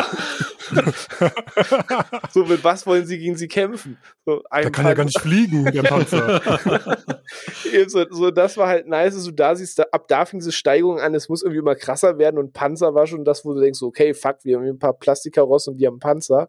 Aber bis auf so ein paar Gags funktioniert der für mich bis heute auch fast am wenigsten, weil er möchte irgendwie dieses Mission Impossible Ding fahren, dass sie in fünf anfangen, aber er verliert dieses Augenzwinkern leider für mich. Äh, übrigens an der Stelle auch wieder ein kleiner Fun-Fact. Äh, das Studio wollte diesen Panzer und das alles, die ganze Szene per äh, überwiegend per CGI lösen und Justin Lin, äh, beziehungsweise, nee, hat doch, doch, der hat auch wieder Regie geführt, äh, bestand darauf und hat dann quasi auch sonst mit Arbeitsniederlegung gedroht, er wollte einen echten Panzer am Set haben. Also dann haben die tatsächlich ein Stück äh, Straße gesperrt und haben dann Panzer äh, hoch und runter gefahren. Also er hat darauf bestanden. Klar. Aber dadurch hat er halt auch einfach diese Präsenz, ne? Das so wild, ja, ja. da sitzt du denkst, okay, fuck, da steht einfach Panzer auf der Straße. So. Das, das meinte ich ja ganz am Anfang mal mit diesem, du merkst halt, ob irgendwas CGI, also gerade so, so, so rumfliegende Teile und so. Und wenn da halt irgendwie der über ein Auto drüber fährt, dann merkst du halt, ja, das Scheiße, der fährt über ein Auto drüber. Eben, so, ah. Aber ja, dann, hm, aber schön, dass ich nicht allein so sehe, weil über, ich sehe auch nie jemanden über Fast 6 reden oder so und dachte mir immer so, hm, siehst du das nur zu bitter ernst, aber bin ich scheinbar nicht ganz allein damit. Ähm, so, dann kommen wir zum siebten Teil. Das war ja der mit den Abu Dhabi Towern da, ne, wo sie mit dem Auto durchkrachen. Ja. Ähm, Jason Statham das erste Mal auftaucht. Wie tauchte der euch? Den mag ich auch. Punkt. ja, das heißt, der ist ein Satz, ne? Ja. Nee, nee, nee, aber der hat. nee, der hat auch wieder ein bisschen mehr die Lockerheit natürlich. Und äh, ich finde, hier ist es, glaube ich, ist, glaube ich, dann wirklich der erste Teil der Reihe, der dann so, weil wir sind jetzt endgültig in den Spionage-Setting angekommen, weil wir sämtliche unterschiedliche Länder bereisen und von Spot zu Spot äh, reisen, was ja so einen guten Agentenfilm ja auch ausmacht. Der ist ja nicht nur in London oder nur in LA, sondern der muss ja einmal schön durch die, muss man als äh, Spion einmal schön durch die Welt jetten. Und äh, ja, hat er unglaublich abwechslungsreiche Settings und Action-Szenen und Einfälle und ähm, der ist so drüber, also das ist also so für mich so nochmal, auch gegenüber dem fünften Teil nochmal richtig ein draufgesetzt und von den ganzen noch mehr draufgesetzt Filmen, also was sieben und acht und neun eigentlich sind, äh, für mich der beste. Ja, schließe ich mich an, äh, hab, ist bei mir tatsächlich auf Platz drei. Ähm, ich mag auch, dass er wieder ein bisschen lustiger ist. Ich mag, dass es genau diesen Sweet Spot ist zwischen, da ist noch viel praktische Effektarbeit, aber an den richtigen Stellen mit CGI, damit es halt richtig schön absurd wird. Äh, also, ob das jetzt mit dem Fallschirm ist oder ob das jetzt diese Tower-Geschichte ist. Er ist ein bisschen zu lang, finde ich. Der zieht das ein bisschen und das Finale ist ein bisschen zu viel CGI. Äh, Gerade hier mit das Problem, wenn man gegen die Straße kämpft, die Straße kämpft zurück und er tritt dann auf das Parkhausdach und das Parkhausdach stürzt halt ein, wenn sie sich vorher mit irgendwie Wagenheber äh, blutig Ey, geschlagen. Wirklich, ne? Also äh, das ist das Problem ist, das ist halt fast schon wieder zu ernst, aber es ist halt schon mit Jason Statham und so und das ist dann halt auch schon wieder ja. ein Gewinn. Ähm, so den Rocky Minigun einfach in der Hand. Ja, genau. Also dieser ganze dieser ganze Subplot mit mit äh, mit dem mit dem Auge Gottes und so, das ist halt alles ist leider, äh, und äh, ich mag ja eigentlich auch, äh, oh Gott, wie spricht man den Namen aus? Jimon Honsu, glaube ich, ne? Der, den ich super, super gerne mag, aber der komplett verschwendet ist im Film. Ähm, aber ja, mag den gerne, äh, guter Fun und natürlich das Ende bittersüß. Äh, das macht dann auch vielleicht noch mal einen halben Punkt extra aus, aber ja, eigentlich theoretisch auch ein schöner Schlusspunkt für Fast and Furious an sich. Wenn man es hätte beenden wollen. Ja, also ich mag den auch echt gerne. Der ist halt der erste Film. Ich meine, die anderen hatten auch totale krasse Action-Szenen und waren schon sehr absurd. Aber ich finde so beim Siebener, da kippt es komplett und da wird es einfach so auf die Spitze schon getrieben, dass du denkst so, was geht hier eigentlich noch in dem Film? Was können wir noch machen? Und äh, also so viel, so viel absurder Kram. Und dann hat es mir einfach gezeigt, ja, okay, die Reihe will sich einfach echt nicht mehr ernst nehmen. Das ist ja einfach alles Spaß und äh, wir machen einfach richtig geile Action. Und ich fand den einfach, ich finde den super gut. Äh, der macht so viel Spaß, den, den kannst du einfach so weggucken. Und diese einzelnen Sequenzen, ich finde den Anfang, wenn Statum introduced wird, den finde ich mega. Den finde ich echt super. Wenn der, mit dieser Granate und finde ich alles super gut gemacht. Ja. Und ähm, das mag ich total gerne. Und ja, den kannst du auch wirklich in so Spionage, Filmsegmente unterteilen.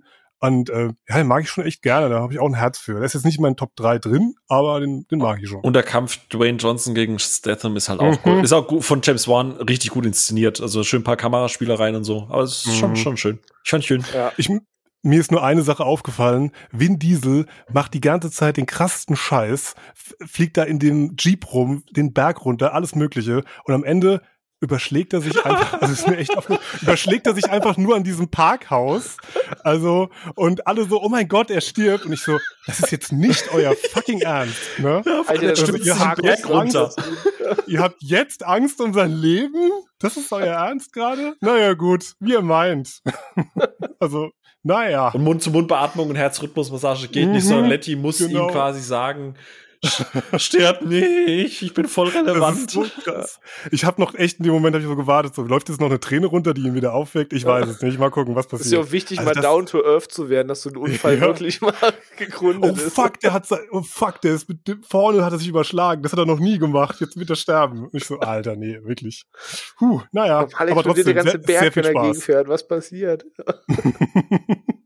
aber nee, äh, ich feiere den auch. Also man muss also sagen, so diese Reihe hat ja das geschafft, was, glaube ich, Expendables immer versucht hat. Nur, dass Fast and Furious das bessere Feingefühl dafür hatte. Und du hattest einen Vin Diesel. Du hattest die ganze Crew, die dahinter steht, die schon für sich steht. Du holst schon einen The Rock in diesen Film rein, der einfach für sich eine Präsenz ist. Und dann baust du noch einen Jason Statham damit ein als Bösewicht und sagst so, der muss jetzt auch noch rein. Und du hast eine Menge Alpha-Tiere, die alle in ihren eigenen Filmen glänzen, alle quasi den coolen Typen mimen und die müssen aber alle zusammen auf der Leinwand funktionieren.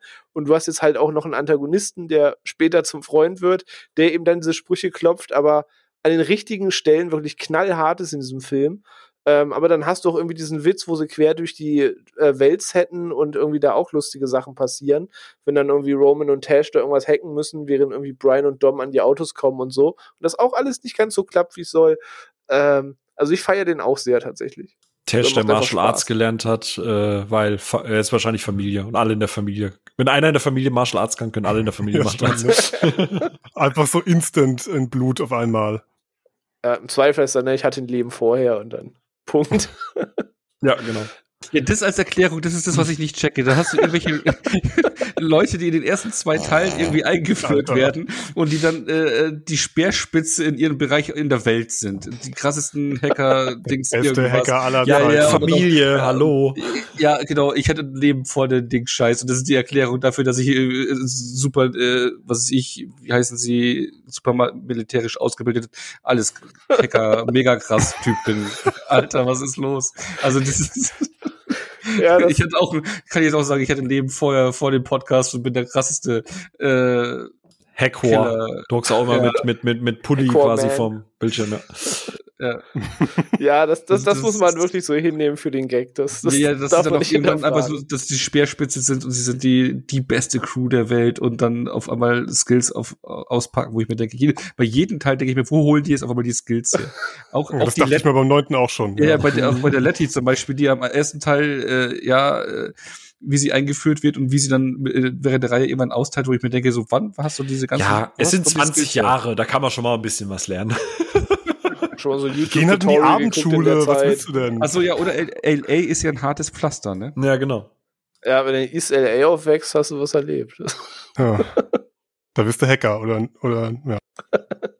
Ja. So, dann kommen wir auch, wenn, glaube ich, die, die, die Stimmung zu dem Film schon klar rauskam, äh, deswegen kann es vielleicht ein bisschen kürzer fassen. Der achte Teil ist ja, glaube ich, von allen sehr gemocht, oder?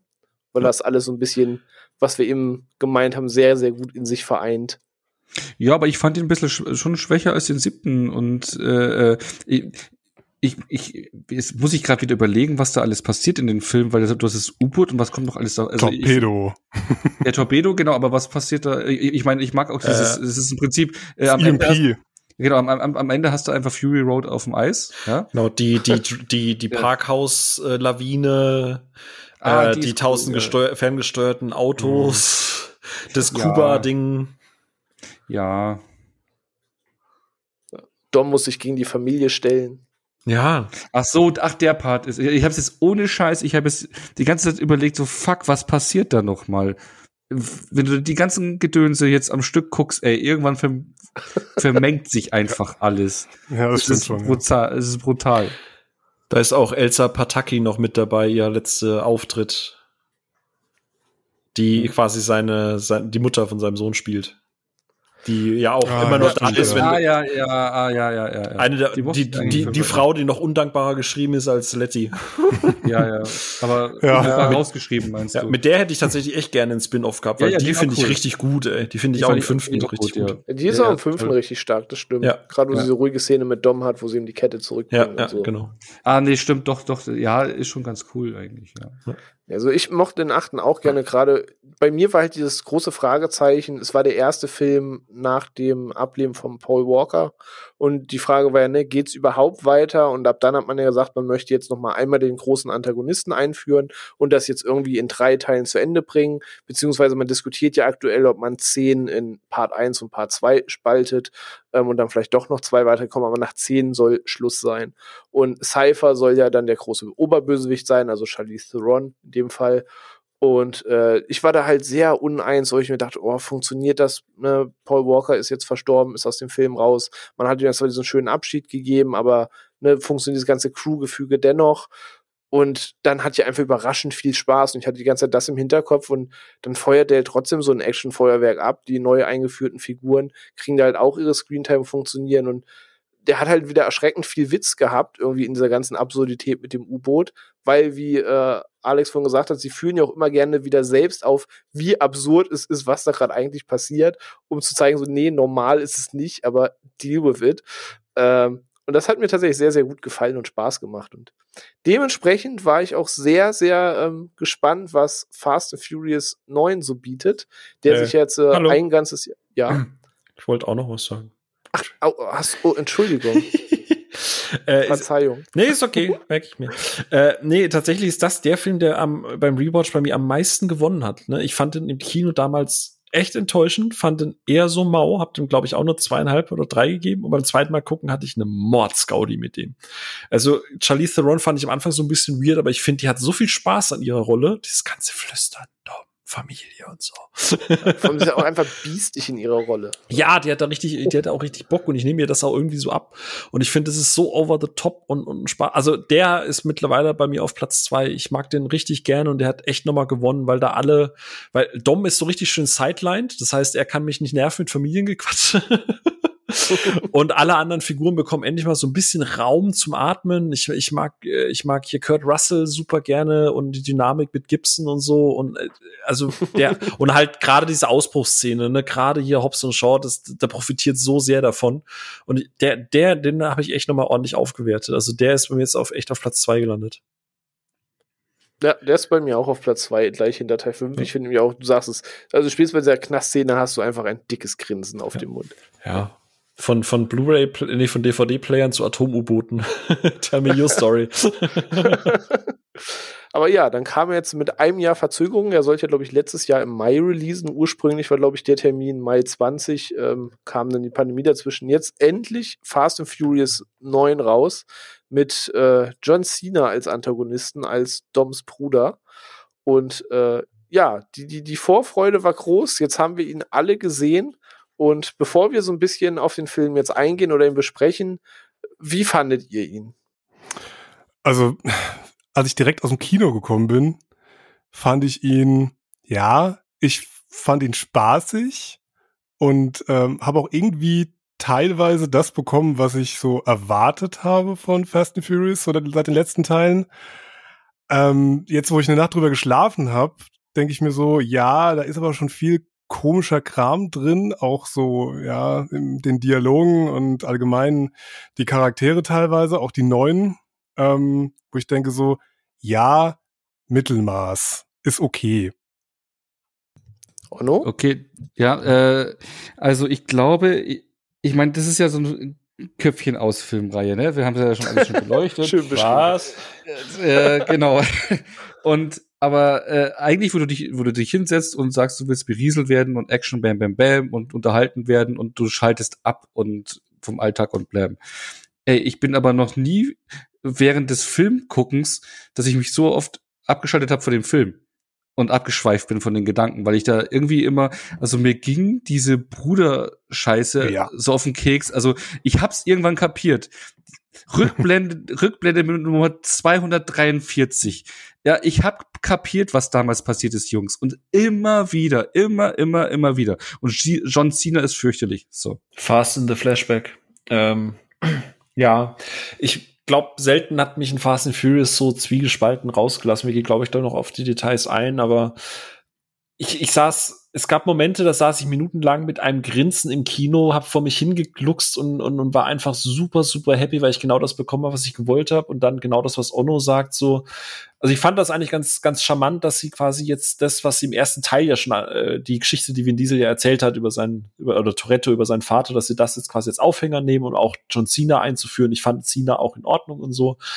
Aber ich finde, man merkt, dass Chris Morgan halt nicht mehr geschrieben hat, ähm, weil ich finde, die haben irgendwie dieses Mojo verloren. Dieser, dieser, dieser schmale Spagat zwischen dieses Family ist irgendwie so Augenzwinkern und cringe und es nervt. Und, und jetzt ist es leider auf die andere Richtung gedroppt. So, ich finde, wenn du halt sechs oder fünf Teile schreibst und dann plötzlich einen anderen Writer dahinsetzt, der noch keinen einzigen vorgeschrieben hat, äh, so fühlt sich's halt auch an. Ich finde, ja, keine Ahnung, ich, ich weiß es immer noch nicht. Ich könnte nicht sagen, ich glaube, er war okay.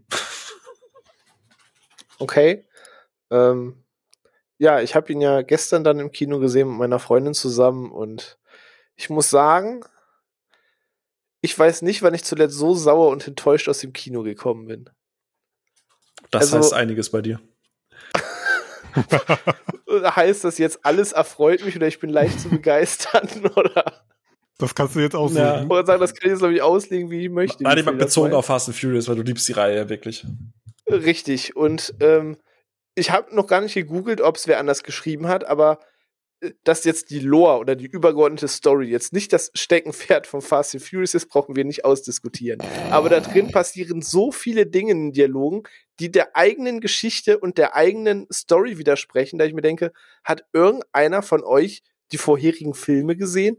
Das, was ihr mir gerade versucht zu erzählen, kann gar nicht funktionieren oder passiert sein, weil passt aus dem und dem und dem und dem Grund nicht. Und ähm, ich war so sauer bei vielen Sachen, die da passiert sind. Es gibt auch Szenen, die ich mag, ohne Frage, aber mein erstes Problem, und ich gehe jetzt einfach mal ein bisschen rein, weil ich bin quasi der Letzte, der ähm, jetzt sagt, wie ihr ihn findet, dann können wir ein bisschen in den Talk zum Film gehen. Ich drop's jetzt einfach, ich finde John Cena ist einfach ein riesiger Holzkopf. So, ich mochte den damals als Wrestler, als der rauskam, total gern und war riesen John Cena-Fan mit seiner ganzen Untouchable Attitude. Aber es ist schön, dass das bei The Rock funktioniert hat. Es ist schön, dass das bei Batista funktioniert hat. Aber ich finde John Cena als, Furch äh, als Schauspieler einfach furchtbar. Egal ob als Holzdully Colonel in Bumblebee, ob jetzt irgendwie im Trailer zu Suicide Squad oder jetzt in Antagonist in Fast and Furious. Der Typ hat für mich einfach die Präsenz von einem Holzblock. So, das, geht einfach für mich auf keine Kuhhaut. Ich finde ganz, ganz grausam. Und das andere Ding, was mich krass stört, also man hat in dieser Reihe sehr, sehr viele Memes über die Jahre entwickelt. Und gerade weil es immer absurder wurde, noch krasser als in Mission Impossible die Kurve gegangen ist, hat man immer gewitzelt mit, haha, es fehlt nur noch, dass die Reihe ins Weltall geht oder so. Ähm, und man hat sich über sehr viele Sachen lustig gemacht. Und der Film greift einige dieser Punkte, die seit Jahren kursieren, auf und wirkt am Ende wie seine eigene Parodie. Also er hat nicht dieses Augenzwinkern aller die Crew schafft das, weil sie ist lässig unterwegs, sondern ab einem gewissen Punkt wirkt dieser Film wie sein eigener Scary Movie Teil und als würde man alles von sich selbst jetzt auf die Schippe nehmen und es jetzt noch krasser steigern, weil haha, ist voll lustig. Und mich hat das zunehmend immer wütender gemacht. Und ich habe jetzt noch eine Nacht drüber geschlafen, mir ein paar Szenen nochmal angeguckt, die man im Netz findet. Und es macht mich jetzt irgendwie noch wütender. Also ich bin richtig krass enttäuscht, muss ich gestehen. Dieser Kippmoment ist auf jeden Fall, finde ich, dieser, äh, diese Szene mit Roman, wo er danach sagt, er ist unzerstörbar. Ich finde, das ist dann irgendwann so, das ist genau diese Szene. Ich ja, habe keinen Kratzer. Wo du denkst so, ja, okay, I get it. Es ist halt jetzt irgendwie lustig. Ihr macht euch jetzt so meme-mäßig über euch selbst irgendwie jetzt lustig und dann geht's immer weiter und immer weiter und ja, John Cena, ne, ist auch so ein Thema, der, ich finde den irgendwie so an sich als Person, finde ich den in Interviews mega sympathisch und auch irgendwie lustig und so. Und als Wrestler eh, ja, ist halt ein Charakter gewesen. Und äh, ich finde den in Cameos, in Comedies oder irgendwo, wenn er halt so einen dummen Spruch mal macht, finde ich den echt gut. Aber wenn der so die ganze Zeit so straight ernst böse spielen will, ich weiß nicht, kauft es dem einfach nicht ab, ne? Und dann auch so dieses Casting von dem Jungen, ich, sorry, das muss ich jetzt auch mal droppen. Ich finde dieses Casting von diesen jungen Schauspielern, finde ich fürchterlich. Alles, was diese diese Flashback-Szenen sind, ich finde, das passt einfach nicht. Du hast dann diese mega, diese mega Fleischberge, die sich die ganze Zeit bekämpfen und dann blenden die immer wieder über diese, ja, irgendwie fit aussehende, aber voll jung und es passt einfach gar nicht zusammen. Sollen Dom einfach mit einem weißen Tanktop auf die Welt gekommen. Ja, ey, und, und, und die sind doch, sehen doch überhaupt nicht aus wie Brüder und das ist alles so, ich weiß nicht, irgendwie. Und dann, wenn sie es dann halt nicht hinkriegen, dann sollen sie auch einfach weniger Szenen davon machen. Ich verstehe das nicht. Dann macht irgendwie eins, zwei Szenen am Anfang. Okay, get it, das sind Brüder und hab's verstanden. Und dann machen sie so viele Szenen da rein. Und äh, das passt halt einfach nicht. Ne? Und John Cena, yo, ja, der ist halt schon irgendwie, wenn er ernst spielt, nicht so geil. Sag ich ja, das John Cena fand ich auch fürchterlich und der ganze Bruderblot Ey, boah, ja, an und für sich ja coole Idee, aber die Umsetzung äh, fand ich unter aller Kanone. Aber ich musste auch ein Phil recht geben, was er gesagt hat. Manchmal grinst man schon, manchmal sind da schon Szenen, die äh, äh, das halt versprüht, was man mag. Ich glaube auch so äh, gerade am Anfang, da wo sie im Dschungel und sowas unterwegs sind, ähm, wo auch äh, John Cena zum ersten Mal so richtig da ist. Das macht dann schon Spaß, aber du hast dann so viel Leerlauf immer so zwischendrin. Puh. Ja, das ist das, was ich meinte mit, mit, mit den Writern. Das, ich weiß nicht warum, ob es da irgendwie Verwürfnisse gab, ob der, der Chris Morgan da keine Zeit hat oder so. Aber ich finde, das war der erste Film, wo alle Figuren so auf Standby gelaufen sind. Ne? Und also, auch auf Standby spielen. Die, du ja. merkst das doch nicht so. Die sind alle relativ, äh, äh so finde ich von der von der ganzen Ausstrahlung und sowas. Da ist irgendwie nicht so der, der Pfiff dahinter, der da sonst da Ja, also selbst Tyrese oder so, ne? Ich finde, im Prinzip ist das so ein bisschen der gleiche, die gleiche Geschichte, die ich blöd gesagt Marvel immer so ein bisschen vorwerfe. Es ist so ein bisschen faul geworden. Also ich finde gerade bei allen Teilen, guck mal, was wir an Szenen jetzt runtergebrochen haben, die waren vom Timing gut, da waren die Gags einfach gut. Da hattest du so ein bisschen Outtakes, wo die Leute mal aus der Rolle ausbrechen, das drin ist, was das einfach alles so menschlich gemacht hat. Und ich habe auch gar kein Problem, dass Therese die ganze Zeit so hinterfragt, sagen wir sie mir unbesiegbar und so weiter und alle sich drüber lustig machen. Ich finde, das ist so Wie oft kannst du einen Gag erzählen, Alter? Ja, aber das ist halt. Ja, das ist echt ein bisschen schlimm. Ey. Ja, ähm, äh, ich finde schon Sina jetzt tatsächlich gar nicht so schlimm. Also gerade in den Szenen, wo er halt nicht redet, sondern nur physisch da ist. Also gerade am Anfang. Also gerade am Anfang, wo er dann das erste Mal auftaucht, wo er auf den Berg runterguckt, wo er dann in seinem Mustang drin sitzt. Ja, das geht. Das, das ist alles aber, okay. Ähm, aber ich ich finde einfach, und ich glaube, das kommt da jetzt halt so ein bisschen durch, was sie ja bei Fast 8 so dieses Problem hatten, dass Dwayne Johnson und, und, und Vin Diesel sich so ein bisschen überworfen haben, weil beide unterschiedliche Richtungen wollten. Ich glaube, Vin Diesel nimmt das mit der Familie mittlerweile zu ernst. also, das ist auch nicht mehr dieses Augenzwinkern, sondern der meint ja wirklich, wenn er eine, eine zwei Tonnen Stahltür zuschraubt, die nur von der anderen Seite geöffnet werden kann, dass er sich jetzt für Letty opfern muss weil Gründe, weil Familie. Wir Tür von der anderen Seite zumachen können. So, ja, und, und, und, und ja, wir haben Young Brian und so und der übrigens, wir lassen ihn jetzt alleine zu Hause in der Holzbox. Ähm, also, dieser ganze, alles, was vorher so dieses Charming ist, was wir ja gerade, wo wir hingeleitet haben, so dieses ist zusammengewachsen und jede Figur hat so ihre Trademarks und es ist alles so ein bisschen so Family-Feeling. Das war der erste Film, Selbst, selbst der allererste Teil, wo dieses Familienkonzept noch nicht so krass ist, hatte, finde ich, mehr natürliche Vibes als der Teil jetzt. Dieses mhm. ganze, und jetzt, deswegen habe ich mir dich vorhin auch weggewünscht, dieses ganze Letty-Dom-Ding ist viel zu ernst.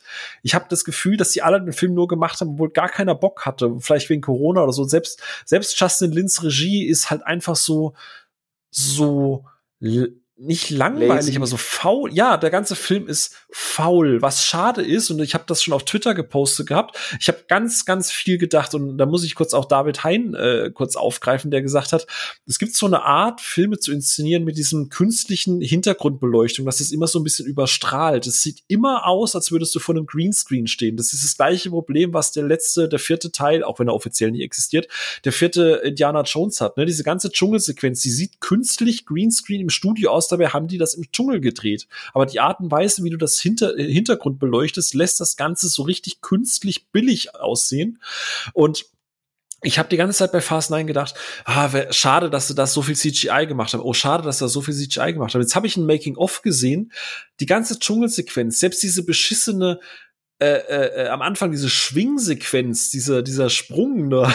oder das, oder das komplette Finale, das ist fast alles praktisch gedreht, aber man es sieht aus wie billigstes Greenscreen und das ärgert mich, ja. weil das ich habe euch den Link ja geschickt, ich habe keine Ahnung, wer es geguckt hat. Da, ich habe das Video gesehen. Die ja. haben äh, es gibt diese eine Szene, ich muss das einmal kurz runterbrechen, ist auch kein Spoiler. Es gibt diese eine Szene, wo die mit dem Fahrzeug durch die Straßen fahren, dann machen die diesen Magneten an, der natürlich nur Plot-Gegenstände anzieht und sonst nichts. ähm, und dann ziehen die einmal dieses Fahrzeug quer durch, quer durch ein komplette, komplettes Geschäft durch und, und, und laden den so quasi ein. Das ist eine krasse Sequenz, die sieht, also keine Ahnung, wie ihr die wahrgenommen habt, aber ich finde, die sah im Kino total nach CGI aus. Ja, eigentlich schon. Und die haben diese Szene acht Monate lang geplant. Acht Monate für eine fünf, für eine fünf Sekunden Szene. Die haben diese, die haben diesen Laden na nachgebaut. Die haben eine Rampe gebaut. Das ist eine zweiteilige Sequenz. Da ist mit Rampe gearbeitet worden, mit Hydraulik. Die ja. ziehen tatsächlich ein Auto durch dieses Fahrzeug und schießen das in diesen Laster rein.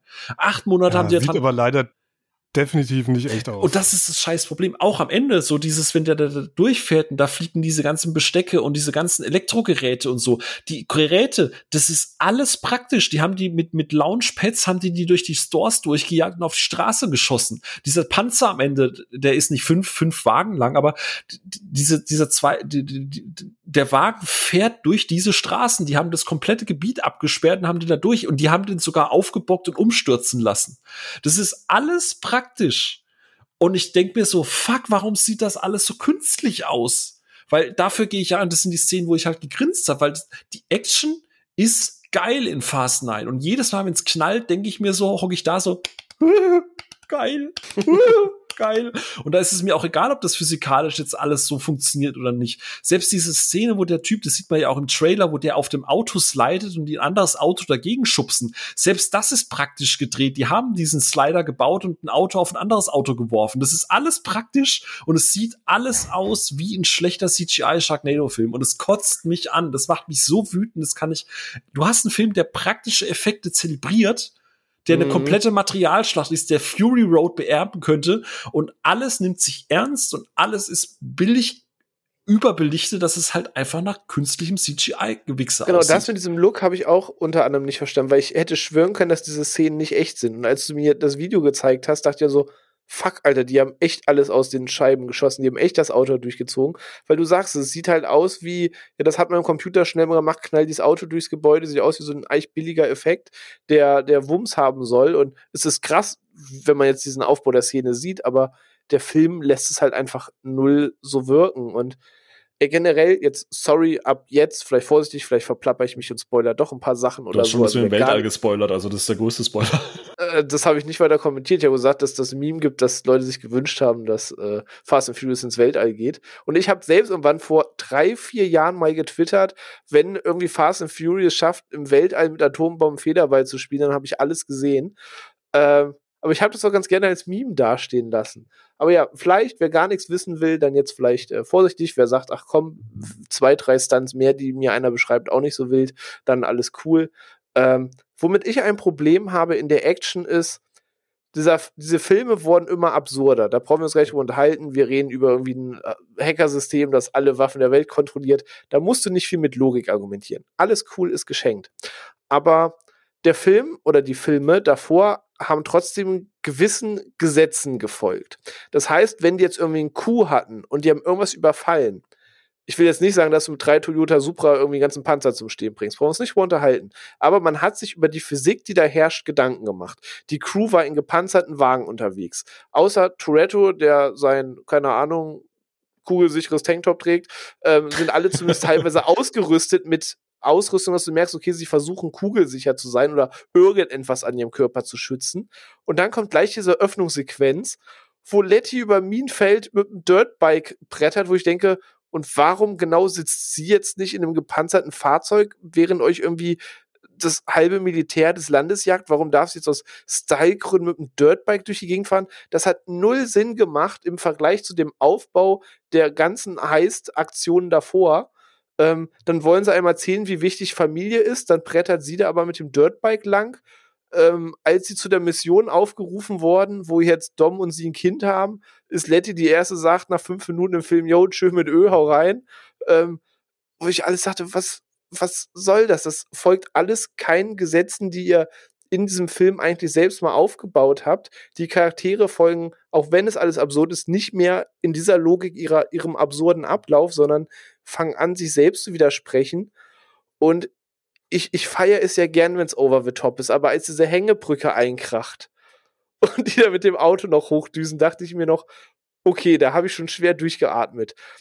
Aber als sie in den Abhang donnern, sich das Auto im Seil verfängt und wie ein Gummigeschoss da auf die Klippe geschleudert wird, dachte ich, ich beiß in meinen Kinosessel. Da, da, fiel mir nichts mehr ein. Das Traurige ist ja tatsächlich, das hast du ja auch in dem Video gesehen, äh, äh, die, die, die, Anfahrt an diese Hängebrücke ist ja sogar noch real. Ja, das habe ich dann auch und, gesehen. Und sie haben dann tatsächlich Simulationen laufen lassen mit Fahrzeugen, wie dieses Auto rüberschwingt. Und sobald der gegen die Wand schlägt, ist es ja wieder ein praktischer Effekt.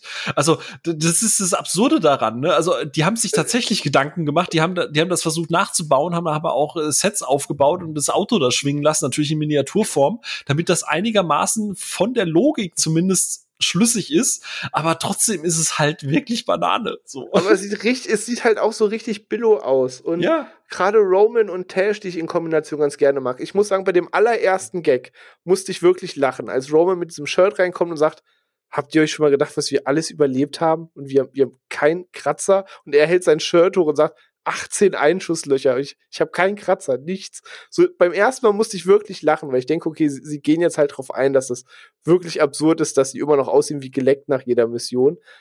Aber dann bringt er den Gag wie oft? Drei, vier Mal, es passiert wieder irgendwas Absurdes und er sitzt da, na, unbesiegbar. Wo ich dachte, das kann jetzt nicht der eine Gag sein, den man dir in zweieinhalb Stunden Film geschrieben ich mein, hat. Das wenn das Auto, dieser Panzer oder was, dieses Auto auf ihn drauf fällt und er einfach rausläuft. Come on, ey. Ganz ehrlich. Tash, warum lebst du noch? Oder, oder, oder Vin Diesel, der John Cena einfach aus 20 Metern Höhe auf den Bus schmeißt und so, oh, I don't care. komm her, ich breche dir mal das Rückgrat, aber du lebst noch. Ja, komm. Ja, ja oder sie, sie schmeißen ihn durch die Wand und da, wo der Kopf ist, bricht einfach die gesamte Wand drumherum raus.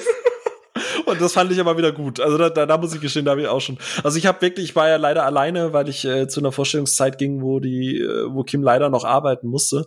Aber ich saß dann halt alleine im Kino und, und haben wir ja letztes Mal, wo wir mit Dominik äh, gesprochen haben, ich bin jetzt nicht so der allein ins Kino geher und selbst wenn, dann reagiere ich halt quasi kaum, weil ich halt nicht für mich selber reagiere. Aber ich habe auch ein, zwei Mal so die Hände so quasi, oder mein, mein Kopf so auf die Hände gelegt, habe so vor mich hingegiggelt, wie so, ein, wie so ein Sechsjähriger und dachte mir so, ist das dumm. ja, also ja, deswegen, wie gesagt, ich bin da total hin und her gerissen, weil es gibt wirklich geile Actionsequenzen. So äh, der ganze Eröffnung, die ganze Eröffnung, die feiere ich hart und ich weiß, dass ich die auch beim nächsten Mal gucken noch mal feiern werde, weil die halt wirklich über wirklich über dieses scheiß Set gefahren sind und die ganzen Autos unten verstärkt sind, damit die wirklich über so kleine platzierte Pyrominen fahren können. Das ist egal, ob sinnlos ist, das mit Blätti mhm. oder so. es ist es ist halt wieder genau das, was ich halt immer bemeckere, dass halt immer alles in CGI gelöst wird. Hier ist ein, ne, ein, Team, das halt wirklich so viel wie möglich praktisch lösen möchte, aber leider haben sie halt, so wie man so schön sagt, jump the shark, ne? Also es ist irgendwie, Und ich glaube, der Film ist in dem Moment für mich auseinandergebrochen, als Han wieder da ist und ich das Gefühl hatte, Han hat gar keinen Bock. Und Han nee, ist ein, Mann, Alter. Richtig Depri-Hahn. So. Ne, genau, also ich, ich mag Sung Kang, äh, Sung, Sung Kang, so, äh, super gerne in der Rolle und ich finde, der hatte immer so eine gewisse Lässigkeit, als würde er gerade über Set stolpern und ey Leute, ich drehe mal kurz ein paar Minuten mit und fress meine Chips. Er macht das zwar auch, aber er wirkt so total so, ja, Mai, ich habe halt mal einen Vertrag unterschrieben, er muss jetzt da sein. Und wenn Han in einem Film nicht funktioniert, dann hast du ein Problem mit deinen Figuren. Ja, also auch irgendwie nehme ich jetzt auch vorweg, was auch einfach auch keinen Sinn macht. Die sind in dieser komischen Untergrundbasis, nenne ich es mal. Dann, dann stürzt das da alles ein, dann kommt dieser heroische Moment, wo Dom die Ketten des gesamten Gebäudes runterreißt und alles bricht ein und da muss Trümmer und Schutt und sonst was liegen. Das ist keine Ahnung, wie viel Meter tief. Okay, Letty findet genau die Lücke, wo sie reinspringen muss, um zu Dom zu kommen, ist geschenkt aber dann sind die zwei Sekunden später wieder alle komplett trocken, ohne dass da noch die Einheiten oder so liegen, wieder in dem gleichen Raum, der gerade eingestürzt, überflutet, keine Ahnung wurde, und alles an Technik und Strom und so läuft dann noch. Und keine Ahnung, ob man das eigentlich vorher gedreht hat und dann nicht drüber nachgedacht hat. Aber es macht doch null Sinn, dass sie danach wieder in dieser Anlage sind, weil eigentlich gibt's sie gar nicht mehr. Das ist alles so dumm. Ey, wenn er diese Ketten darunter zieht, Entschuldigung, ey, da saß ich auch im Kino, das kann doch gerade nicht euer Ernst sein, ne? Ja. Da steht er da und dann vorher so, so was ist das jetzt hier? Äh, soll das jetzt hier The Raid sein? So, ich habe keine Ahnung, was ihr jetzt gerade bewirken wollt mit diesen ganzen Typen. Dann bricht er da irgendwie zwei Leuten dann wirklich das Rückgrat, also sprichwörtlich. Ja, okay, das war wieder runter. Cool. Das war schon, das war, das war schon cool. So der aber Bane-Move, so bam. Das war so richtig Bane, ja, Bane-mäßig. Aber dann reißt er diese Ketten darunter und ich denk so, okay, wo geht es jetzt hier gerade hin? Was, wa warum kann er das jetzt auf einmal? Ich meine, okay, wenn hier alles explodiert und Autos rumfliegen. Bizeps. Ja, und Atombomber und so. Aber warum ist er jetzt fucking Superman auf einmal? Was geht hier ab? Und ich sag ja, und damit hat er den ganzen Weg eingerissen zu der Basis, aus der sie kommen, die danach ja. wieder intakt ist. Ja, es ist völlig absurd. Aber Vin Diesel wird irgendwie äh, auch in der absurden Teil der Reihe, Filmreihe immer wieder in so physische äh, Ecke geschoben, in der er eigentlich nicht ist. Also er wird da irgendwie gleichgestellt mit Trains Rock Johnson und ich finde, ja, Vin Diesel hat schon ein paar Muckis, aber der spielt in einer ganz anderen Liga wie Trains Rock Johnson. Also die werden dann schon da mhm. gleichgestellt. Also er wird als irgendein Muskelpaket hingestellt, was er meines Erachtens gar nicht ist. Er hat ein bisschen was, aber er ist jetzt nicht in der Wrestling-Liga oder in der äh, Arnie-Liga wie früher, ne? Also ja, der ja, stimmt. Aber ich sag der halt, wird halt eben so richtig krass unzerstörbar dargestellt. So der ja, Typ, der, ja, der kann ein Auto reinfahren, das explodiert einfach. Ja. Ich finde halt, Schade fürs Auto dann, ja. Ich finde halt, ja. ich finde halt, Dwayne nimmst du zum Beispiel im achten Teil ab, dass du da halt so drei Polizisten halt mal durch die Gegend schubst, weil er halt einfach von der Physis so aufgebaut ist, so gegen Gummikugeln und das ist irgendwie alles noch charmant und so. Aber wie gesagt, der Film nimmt sich da an den Punkten halt super ernst. Also, also das, ich glaube einfach, dass tatsächlich es nicht gut tut, dass Vin Diesel kein Alpha-Gegentier mehr hat, wo er einfach auch mal so ein bisschen runterskaliert wird. Ich meine, guck mal, den gleichen Kampf hast du in Fast Five. Dwayne Johnson und, und Vin Diesel prügeln sich da auch durch Wände durch und so. Aber aus irgendeinem Grund nehme ich es da eher ab als gegen mit mhm. John Cena. Weißt du, es ist einfach von der Art der Inszenierung, was halt schräg ist, weil es der gleiche Regisseur ist. So. Ähm, aber es, es funktioniert halt einfach irgendwie nicht so richtig, wenn, wenn, wenn Diesel dann gegen 20 Leute da den, den Superman raushängen lässt und gar keinen Bock hat und sagt so, nee. nee. so, und er hat auch nur seinen Quote mit der Familie, was er die ganze Zeit wiederholt. So wie Roman seine Sache mit der Unbesiegbar, die haben so alle ihren, ihren einen Gag irgendwie. Also das habe ich nicht so ja. ganz verstanden. Also ich hoffe, dass für den nächsten Teil halt äh, Chris Morgan wieder zurückkommt und, äh, und, und das halt wieder schreibt, weil mein Gott, du hast, du hast 80 Prozent der Filme geschrieben, der weiß, wie die Figuren funktionieren, so, ne? Also, mhm. Also, egal, auch wenn du nicht viel brauchst, also, äh, am Ende schreibst du nur einen Fast and Furious Film, aber es ist halt ein Unterschied, ob du die Figuren kennst oder ob du irgendwelche Leute dazu holst, die vorher vier Filme geschrieben haben. Also dieser Eben, es fehlt einfach dieses Feingefühl, weil ich sage, es wirkte ja. für mich wie eine Karikatur auf sich selber. Ja. So, ja, deswegen, also ist das eigentlich auch so ein Tokyo Drift Diss, dass Sean auf einmal jetzt ein Nerd ist, der Raketen baut? Ich das, das, das, das, die Frage wollte ich, die Frage wollte ich jetzt schnell wieder. Warum Um, der Typ, ey, wirklich, Tokyo Drift fängt an. Der Typ ist so ein richtig krasser Typ, der äh, so ein Rennen fährt, geht, um, eine, um so eine Olle halt irgendwie zu beeindrucken. Dann sitzt er da mit blutigen, verschmierten Mund in, der in dieser Praxis da, oder in, nicht in der Praxis, in der, bei der Polizei. Und dann jetzt auf einmal ist er jetzt einfach so ein dünner Nerd, der da irgendwelche Raketen baut und fernsteuert und mit dem anderen so Big Bang Theory mäßig so, äh, cool. Aber in Köln, ne? Los? Aber in Köln, in der, in der bekannten Abschlussraketenbasis in Köln. Das ist wie bei A-Team mit Frankfurt am Anfang, wo der Flughafen mitten in der Stadt ist. Ne? Also hier die Raketenabschussbasis oder Jet Oder- Da, das habe ich auch nicht verstanden. Da wollen sie ihn zurückkommen, zu sagen, wir holen jetzt nochmal alle zum Finale, gehen zurück. Ja, dann ist er so und dann ist er Nerd. Dully McDully da und, und alle Ja, feiern sich, dass das Auto nicht in drei Sekunden explodiert. Und denkst so, Ja. was? Und wo er es noch am? Ende steuert, wo es in den Weltall geht. Ne? Ja, wie, er da, wie, er, wie, er, wie er da grinst, wo ich mir denke, Junge, was hast du gerade geraucht? Ey, Und das Was hat mich passiert? richtig aggressiv gemacht. So, Das dass so sie ein ein- Raketenauto bauen, das schafft irgendwie 200 Meter auf einer Flugzeuglandebahn zu bestehen. Okay. So, man hat schon weird Experimente gesehen, so ein Raketenautos gibt's wirklich. Halten danach nicht mehr lange, aber diese Mhm. Tests hat's schon gegeben. Aber es ist ein Unterschied, ob ich das Ding 200 Meter auf einer Flugzeuglandebahn geradeaus schieße oder ob ich das Ding mitten in der Luft abwerfe und es mit seinem Antrieb ins Die Weltall Zahlen lügen nicht. Ja, komm, also das ist jetzt, das Die Zahlen jetzt- lügen nicht, ne? Dieser Satz, ne? den sagt er auch jedes Mal. Ja, da bin ich richtig aggressiv geworden. Das Ding wie der DeLorean plötzlich losfliegt und ins Weltall düst. Wir dachte, was wollt ihr mir denn jetzt erzählen? Ah, komm, das musst du schlucken. Also das fand ich jetzt, äh, äh, komm, das ist eh, die ganze Serie ist da eh so absurd. Also das muss da und und die parodiert sich da selber das als äh, fand ich okay. Da bin ich komplett bei gesagt. Ono. Also das war einerseits so nicht euer Ernst und dann so, ja gut, okay, es musste halt einfach so kommen. Also das ist Ja. dann für mich schon, das ist dann so, das ist wieder dieses Over the Top und ich finde, das hat dann auch wieder dieses Augenzwinkern, was mir vorher gefehlt hat, weil ja, die beiden haben halt eine gute Dynamik und, und, und Tyrese guckt halt die ganze Zeit so, wie ich geguckt habe. Das ist so, wirklich jetzt? Echt? Und dann hält er diese Rede, diese Rede über, du musst doch einfach mal vertrauen. Das ist so, what the fuck? Also da bin ich bei Ono, da, da, das äh, vollkommen fein. Also da, da habe ich mich nicht drüber aufgeregt. Okay. Aber sie, äh, aber sie haben mehr Sorge um ihre Anzüge als wie um das Auto. ne? Dass das auch friert außen so. Das Auto fängt an zu verfrieren, du siehst nirgendwo, dass die Mit Fugen verdammtem Klebeband, ey, macht er sich den Handschuh zu im Hallo. Gaffertape regelt alles. So was auch mal auf dem Festival. Ja, Mann. Ja. Nee, aber das ist halt, das, deswegen habe ich das am Anfang auch gemeint. Ich habe keine Ahnung, weil ich alles, was ihr gesagt habt, alles Negative und all das Positive, ich habe keine Ahnung. Ich habe in einem Moment war ich so glückselig in diesem Film, dachte, geil, genau das, was ich haben wollte, nur die logische Schlussfolgerung, wie es weitergeht. Und dann kommt wieder der Flashback und dann kommt dieses, ja, das war schlimm, ja. dann kommt die meine Familie und bla bla bla. Ja, meine Familie. Batman-Moment. Ja. Und, und, und, Letty und Aber Dom, wieso- bla. ja. Und wieso ist John Cena jetzt eigentlich schon bei den Guten? Das ist ja auch wieder doof. Ja. Das müsste eigentlich erst im nächsten Film kommen. Achtung, Spoiler, John Cena wird gut. Was?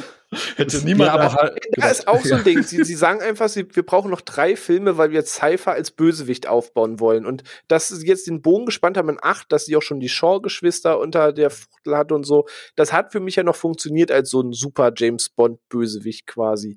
Aber welche Bewandtnis hat sie denn jetzt? Also der Film dient jetzt nicht als Aufbau dafür, dass es noch einen mit ihr als Bösewicht geben muss, weil eigentlich hat man noch ihren kompletten Charakter zerschrieben. ja, er war halt sidelined, finde ich. Also, das ist schon okay. Also, das hat mich nicht groß gestört. Das ist. Hannibal Cypher im Glaskasten. Ja, genau. Also das, das fand ich okay. Ich glaube, über drei Filme hätte sie das nicht getragen und dass sie jetzt erstmal so den Eindruck macht, als wäre sie komplett au ausgehebelt, aber am Ende hat sie dann doch wieder. Das fand ich okay. Also, pff, keine Ahnung, das hat mich nicht gestört.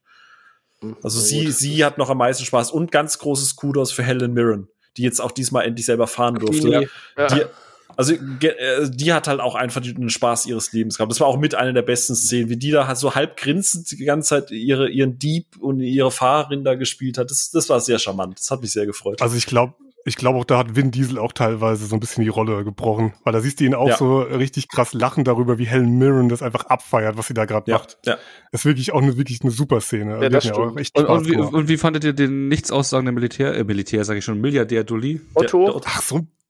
Otto, Otto, Alter, wirklich, ne? der, der war so schön drüber. Ich finde, der war so, Ja. der, der wurde ja auch von I'm Luke Skywalker. Nee, du bist, du bist, du bist Yoda, du hast, eine, du hast eine Hand im Arsch, so. eine Oh Puppe mit einer Hand im Arsch. Ja. Ja, das, das, das war wieder so die charmante. Wie gesagt, es ist total, äh, wie, also ich bin nicht so wie René da super frustrierend raus und eher so, so bei, bei, bei Alex und bei Ono so. Es gibt wirklich Momente, wo, wo echt gut waren, wo ich gelacht habe, wo ich Spaß hatte. Und dann gab's aber wieder, was Ono vorhin gesagt hat, da kommt der Flashback, und ja, ich hab's verstanden, ey Leute, es ist Fast and Furious, nicht irgendwie, keine Ahnung, äh, Interstellar 2 oder so irgendwas. so. Ja. Das ist so ein bisschen, Ja. das erinnert mich so ein bisschen Habe ich, da, hab ich da eine Zeitreise verpasst oder irgendwie einen Schrank, äh, äh, der sich mir nicht geöffnet hat? Hä?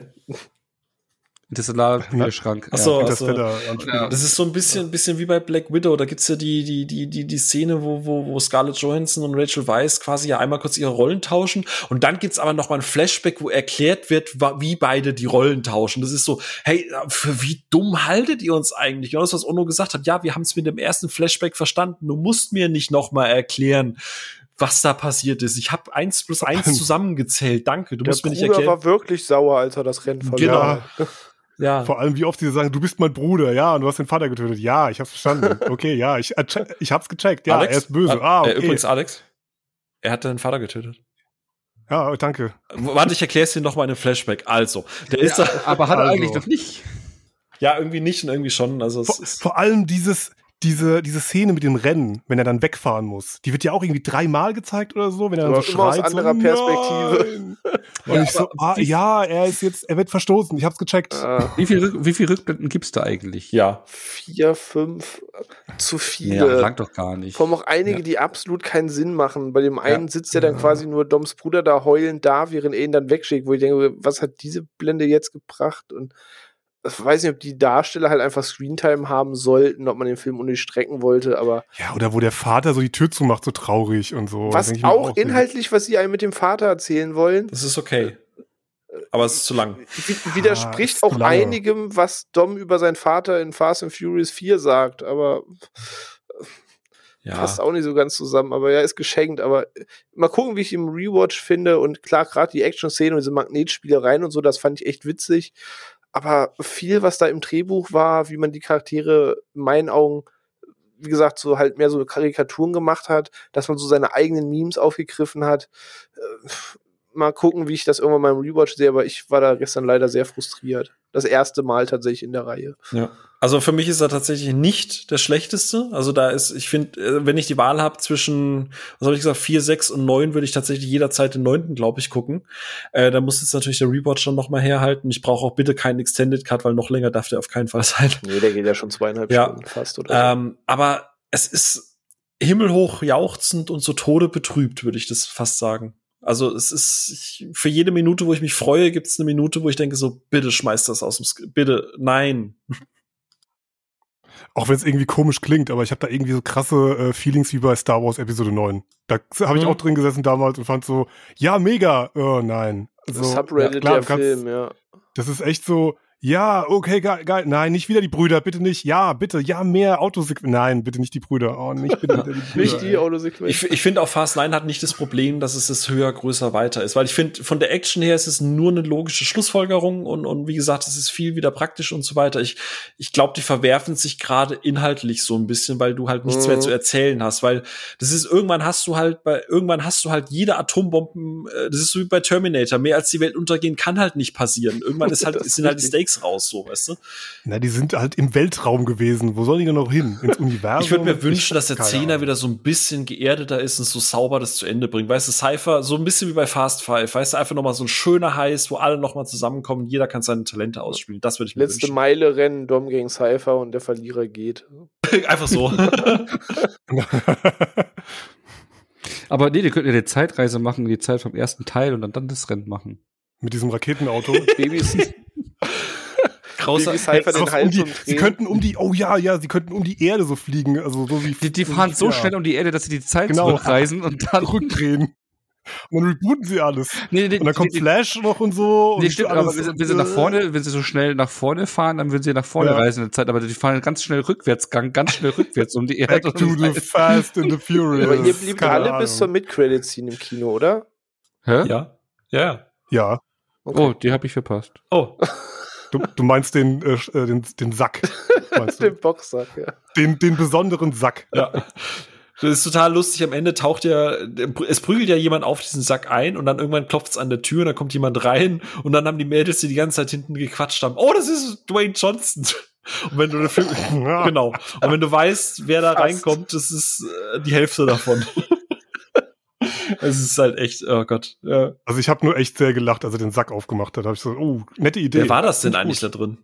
Den, Das war Otto. ach, das war Otto. Nee, Ach so, das, das war er safe. Das ist nicht Otto? Nee, Meinst du nicht? nee, das war er nicht. Also man weiß Oder nicht, wer es war, aber er war es nicht. Man munkelt ja aktuell ob diese Szene jetzt anspielen soll, dass er ihn besucht hat, um zu zeigen, ich habe überlebt, oder ob das, also man sagt quasi, dass hört jetzt alle weg, aber wir haben schon gesagt, After Credit Scene, also ist schon klar, dass das jetzt was teast. Ono, du hast ja verpasst. Du siehst, wie Deckard Shaw, also Jason Statham, auf dem Boxsack einprügelt.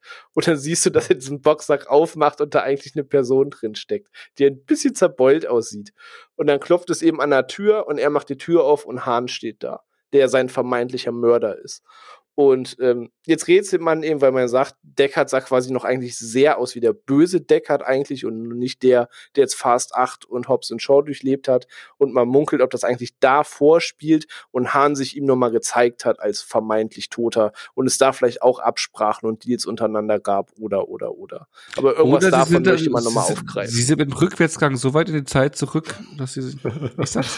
Aber auch der ganze Hahn-Akt. Jetzt will der Film mir erzählen, dass in der Zeit, wo er in Tokyo Drift sich um Shaw gekümmert hat, eigentlich diesen Mhm. Undercover-Einsatz für Mr. Nobody geleitet hat, was auch null mit Hans Attitude in Tokyo Drift passt. Aber Ja. äh, lassen wir das. Es hat mich alles mega sauer Einfach so gemacht. Heroic Blood. Blood. Das ist echt So furchtbar, diese ganze. Also, Furchtbar schlimm. Ja, wie gesagt, Han hatte auch einfach gar keinen Bock gehabt. Ich fand die Action-Szene Ja. von den Mädels ganz gut, die war gut inszeniert, die hat so ein bisschen. Die war gut, ja. Ein bisschen arg viel geschnitten, aber äh, da- da hat man ein bisschen Zeit mal rein investiert. Das ist so ein bisschen das, was ich ja bei Black Widow und so äh, kritisiert habe, dass zwei Mädels irgendwie nur, also nichts selber machen können.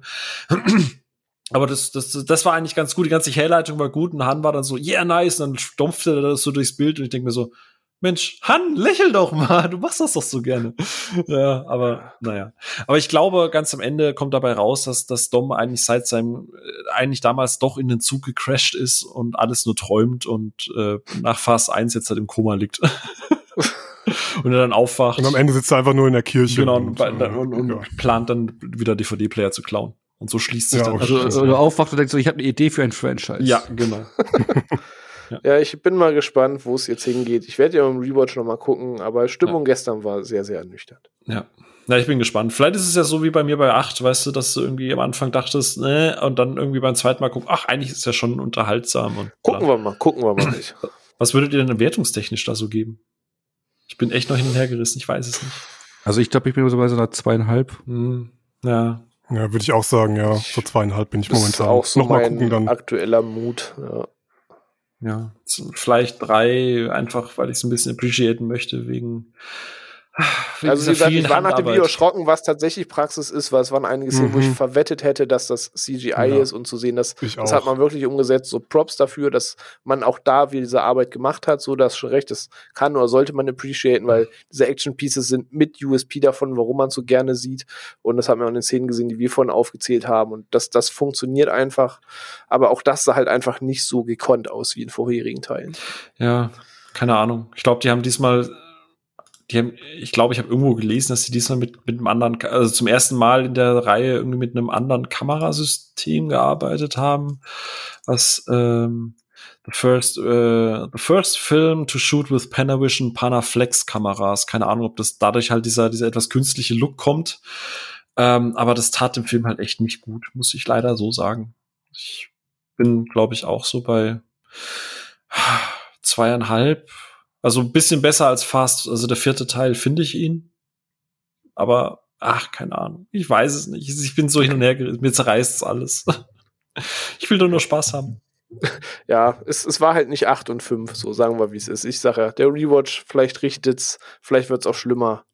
Gucken wir mal. Ich, ich bleibe Fan der Reihe, ich freue mich trotzdem, was da kommt und hoffe, dass der nächste Teil mich wieder mehr abholt. Ähm, auch ich als großer Fan gebe zu, dass jetzt langsam der Endpunkt gekommen ist, weil wir haben ein Hackersystem für alle Waffen der Welt, um das es geht. Äh, man hat einen Ring, den du nicht größer machen kannst, den man jagt. Also jetzt ist auch der Punkt gekommen. Gerne Plus die Schauspieler werden nicht, genau, also die Schauspieler werden auch nicht jünger, also langsam kannst du wirklich sagen, bau erstmal 20 Jahre so ein Ding auf, hab deine Fans, zeichnen die Charaktere so, aber jetzt ist auch vielleicht dann langsam auch das einleitende Finale auch wirklich Im, dann. Im nächsten Teil soll da angeblich wieder Dwayne Johnson dazukommen. Da setze ich meine Hoffnung rein, weil die haben ja ihren Disput ausgeräumt und ich glaube, der bringt dann wieder so eine gewisse Attitude mit, so ein bisschen Entspanntheit, dass die vielleicht alle wieder ein bisschen mehr Bock haben, weil Diesel nicht mehr das einzige Alpha-Männchen ist. Das würde ich mir wünschen. Lassen wir uns überraschen. Wieso? Therese ist doch auch Alpha. Das ist richtig, ja. Der hat, der, der, der hat ja gesagt, äh, Er ist ja unbesiegbar. nee, nee, Tyrese hat ja tatsächlich gesagt, wenn Dwayne Johnson mit dabei ist, ist er bei neun nicht mehr mit dabei. Dann Also er geht er, das- ja. Ja. Da fing der große Beef ja mit den beiden an. Ja. Und wenn dieser ja quasi auch so gesagt, naja, to be fair, er ist länger dabei, so wenn ich mir auf eine Seite stelle, dann ne, auf die, die länger die Reise mitmacht. Aber das lief ja alles hinter den Kulissen auch alles nicht ganz so schön. Ja. Aber gut, dann haben wir, wenn ich auf die Uhr gucke, tatsächlich lang und ausschweifend auch geredet, aber es äh, ist auch ein sehr, sehr großes Thema und auch eins, auf das ich mich sehr gefreut habe. Umso trauriger, dass ich sehr ernüchtert gestern aus dem Kino kam, aber ich sage, schauen wir mal, wie das in ein paar Monaten ist. Hat von euch noch einer abschließend sonst ein paar Worte? Möchte einer noch was, bevor wir zum Ende kommen, verlauten? Äh, nee, also ich kann nur jedem empfehlen, der den Film geguckt hat, vielleicht ähnlich hin und her gerissen ist wenn ihr Bock habt, schaut gerne mal die Behind-the-Scenes-Geschichten an. Das ist wirklich super interessant, falls ihr da Bock darauf habt. Das ist fast besser als der Film. ähm, ja, dann hoffen wir mal, dass es weitergeht. Besser weitergeht. Yes. Yes. Alex, Onno? Ja, ich hoffe einfach, dass sie, ja, dass sie wieder mit so coolen, neuen, innovativen Action-Ideen um die Ecke kommen. Ähm, bin ich gespannt, ob da äh, noch mal was draufgesetzt werden kann in eine andere Richtung. Also mal schauen. Also auch etwas ernüchternd, aber wie gesagt, ähm, ist okay. Genau, bin auch ernüchtert, aber trotzdem gespannt auf den 10. Ich, ich glaube, man kann schon sagen, dass wir, dass wir ihn jetzt nicht alle grundlegend scheiße finden. Ne? Also Nein, das nicht, aber man hat halt acht Teile und 20 Jahre und sehr viel, was man mit Charakteren verbindet. Und wenn da Drehbuch und alles augenscheinlich nicht ganz passt und so, dann dann kann das auch schnell in Ärger und Frust halt ummünzen. Und Enttäuschung entsteht ja auch mit Erwartung und Vorfreude. Wenn mir ein Film recht egal ist, kann er mich nicht wirklich enttäuschen, weil wenn am Ende nicht so ist, dann ist halt, ja gut, ist halt nicht so. Und wenn ich irgendwo ein großer Fan von bin und mir stoßen Dinge auf, dann sitzt die Enttäuschung halt natürlich tiefer, als es vielleicht bei einem wäre, den er dann halt mal auf den Sonntagnachmittag mitnimmt. Also eine Enttäuschung ist halt auch immer mit Vorfreude verbunden. Jopp, Finde ich. ja, nee, aber bin mal gespannt. Wie gesagt, es soll ja diese, diese Spin-offs geben, wo dann vielleicht auch mal, äh, es gab ja diese Kontroverse, wo ja auch Michelle Rodriguez sich beschwert hat, dass die Frauen halt irgendwie immer nur so Sidelines sind und da kommt ja. Ja, stimmt, das habe ich auch Genau, gelesen, da kommt ja jetzt vielleicht ein Spin-off mit ihr, wie gesagt, Hobbs und Shaw, je nachdem, vielleicht kommt da noch mal was. Also ich glaube, dass du ein gutes Fundament gelegt hast, du bringst die Reihe jetzt zu Ende und dann kannst du ein bisschen mit eigener Dynamik vielleicht auch wieder kleinere Geschichten erzählen, so nebenbei. Da muss es dann nicht um die Weltrettung gehen, sondern da machst du es halt so ein bisschen wie bei Hobbs Shaw. Da ist es halt nur ein Supersoldat mit Watt, mit, mit einem Rückgrat aus Stahl oder so, keine Ahnung. Also so ein bisschen Down-to-Earth-Geschichten. Black Superman, ja. genau, ja. Aber einfach, ja, genau. Und ich, wie gesagt, ich wünsche mir nur, dass Chris Morgan wieder zurückkommt, weil du hast jetzt so viele Teile geschrieben, einen kannst du hoffentlich noch machen. Hm. Eben. Gut, dann würde ich es in dem Sinne jetzt auch zum Ende führen. Ich glaube, wir haben alles gesagt, was es zu sagen gibt zum neuen Film, zur Saga und zu uns, wie wir dazu stehen. Dann, ja, wer jetzt noch wirklich dabei ist und zuhört, auf jeden Fall danke dafür. Feedback natürlich immer gerne erwünscht. Schreibt uns auch gerne auf den sozialen Kanälen, ob ihr es vielleicht ganz anders seht, ob ihr dem zustimmt, wie ihr zu der Reihe steht.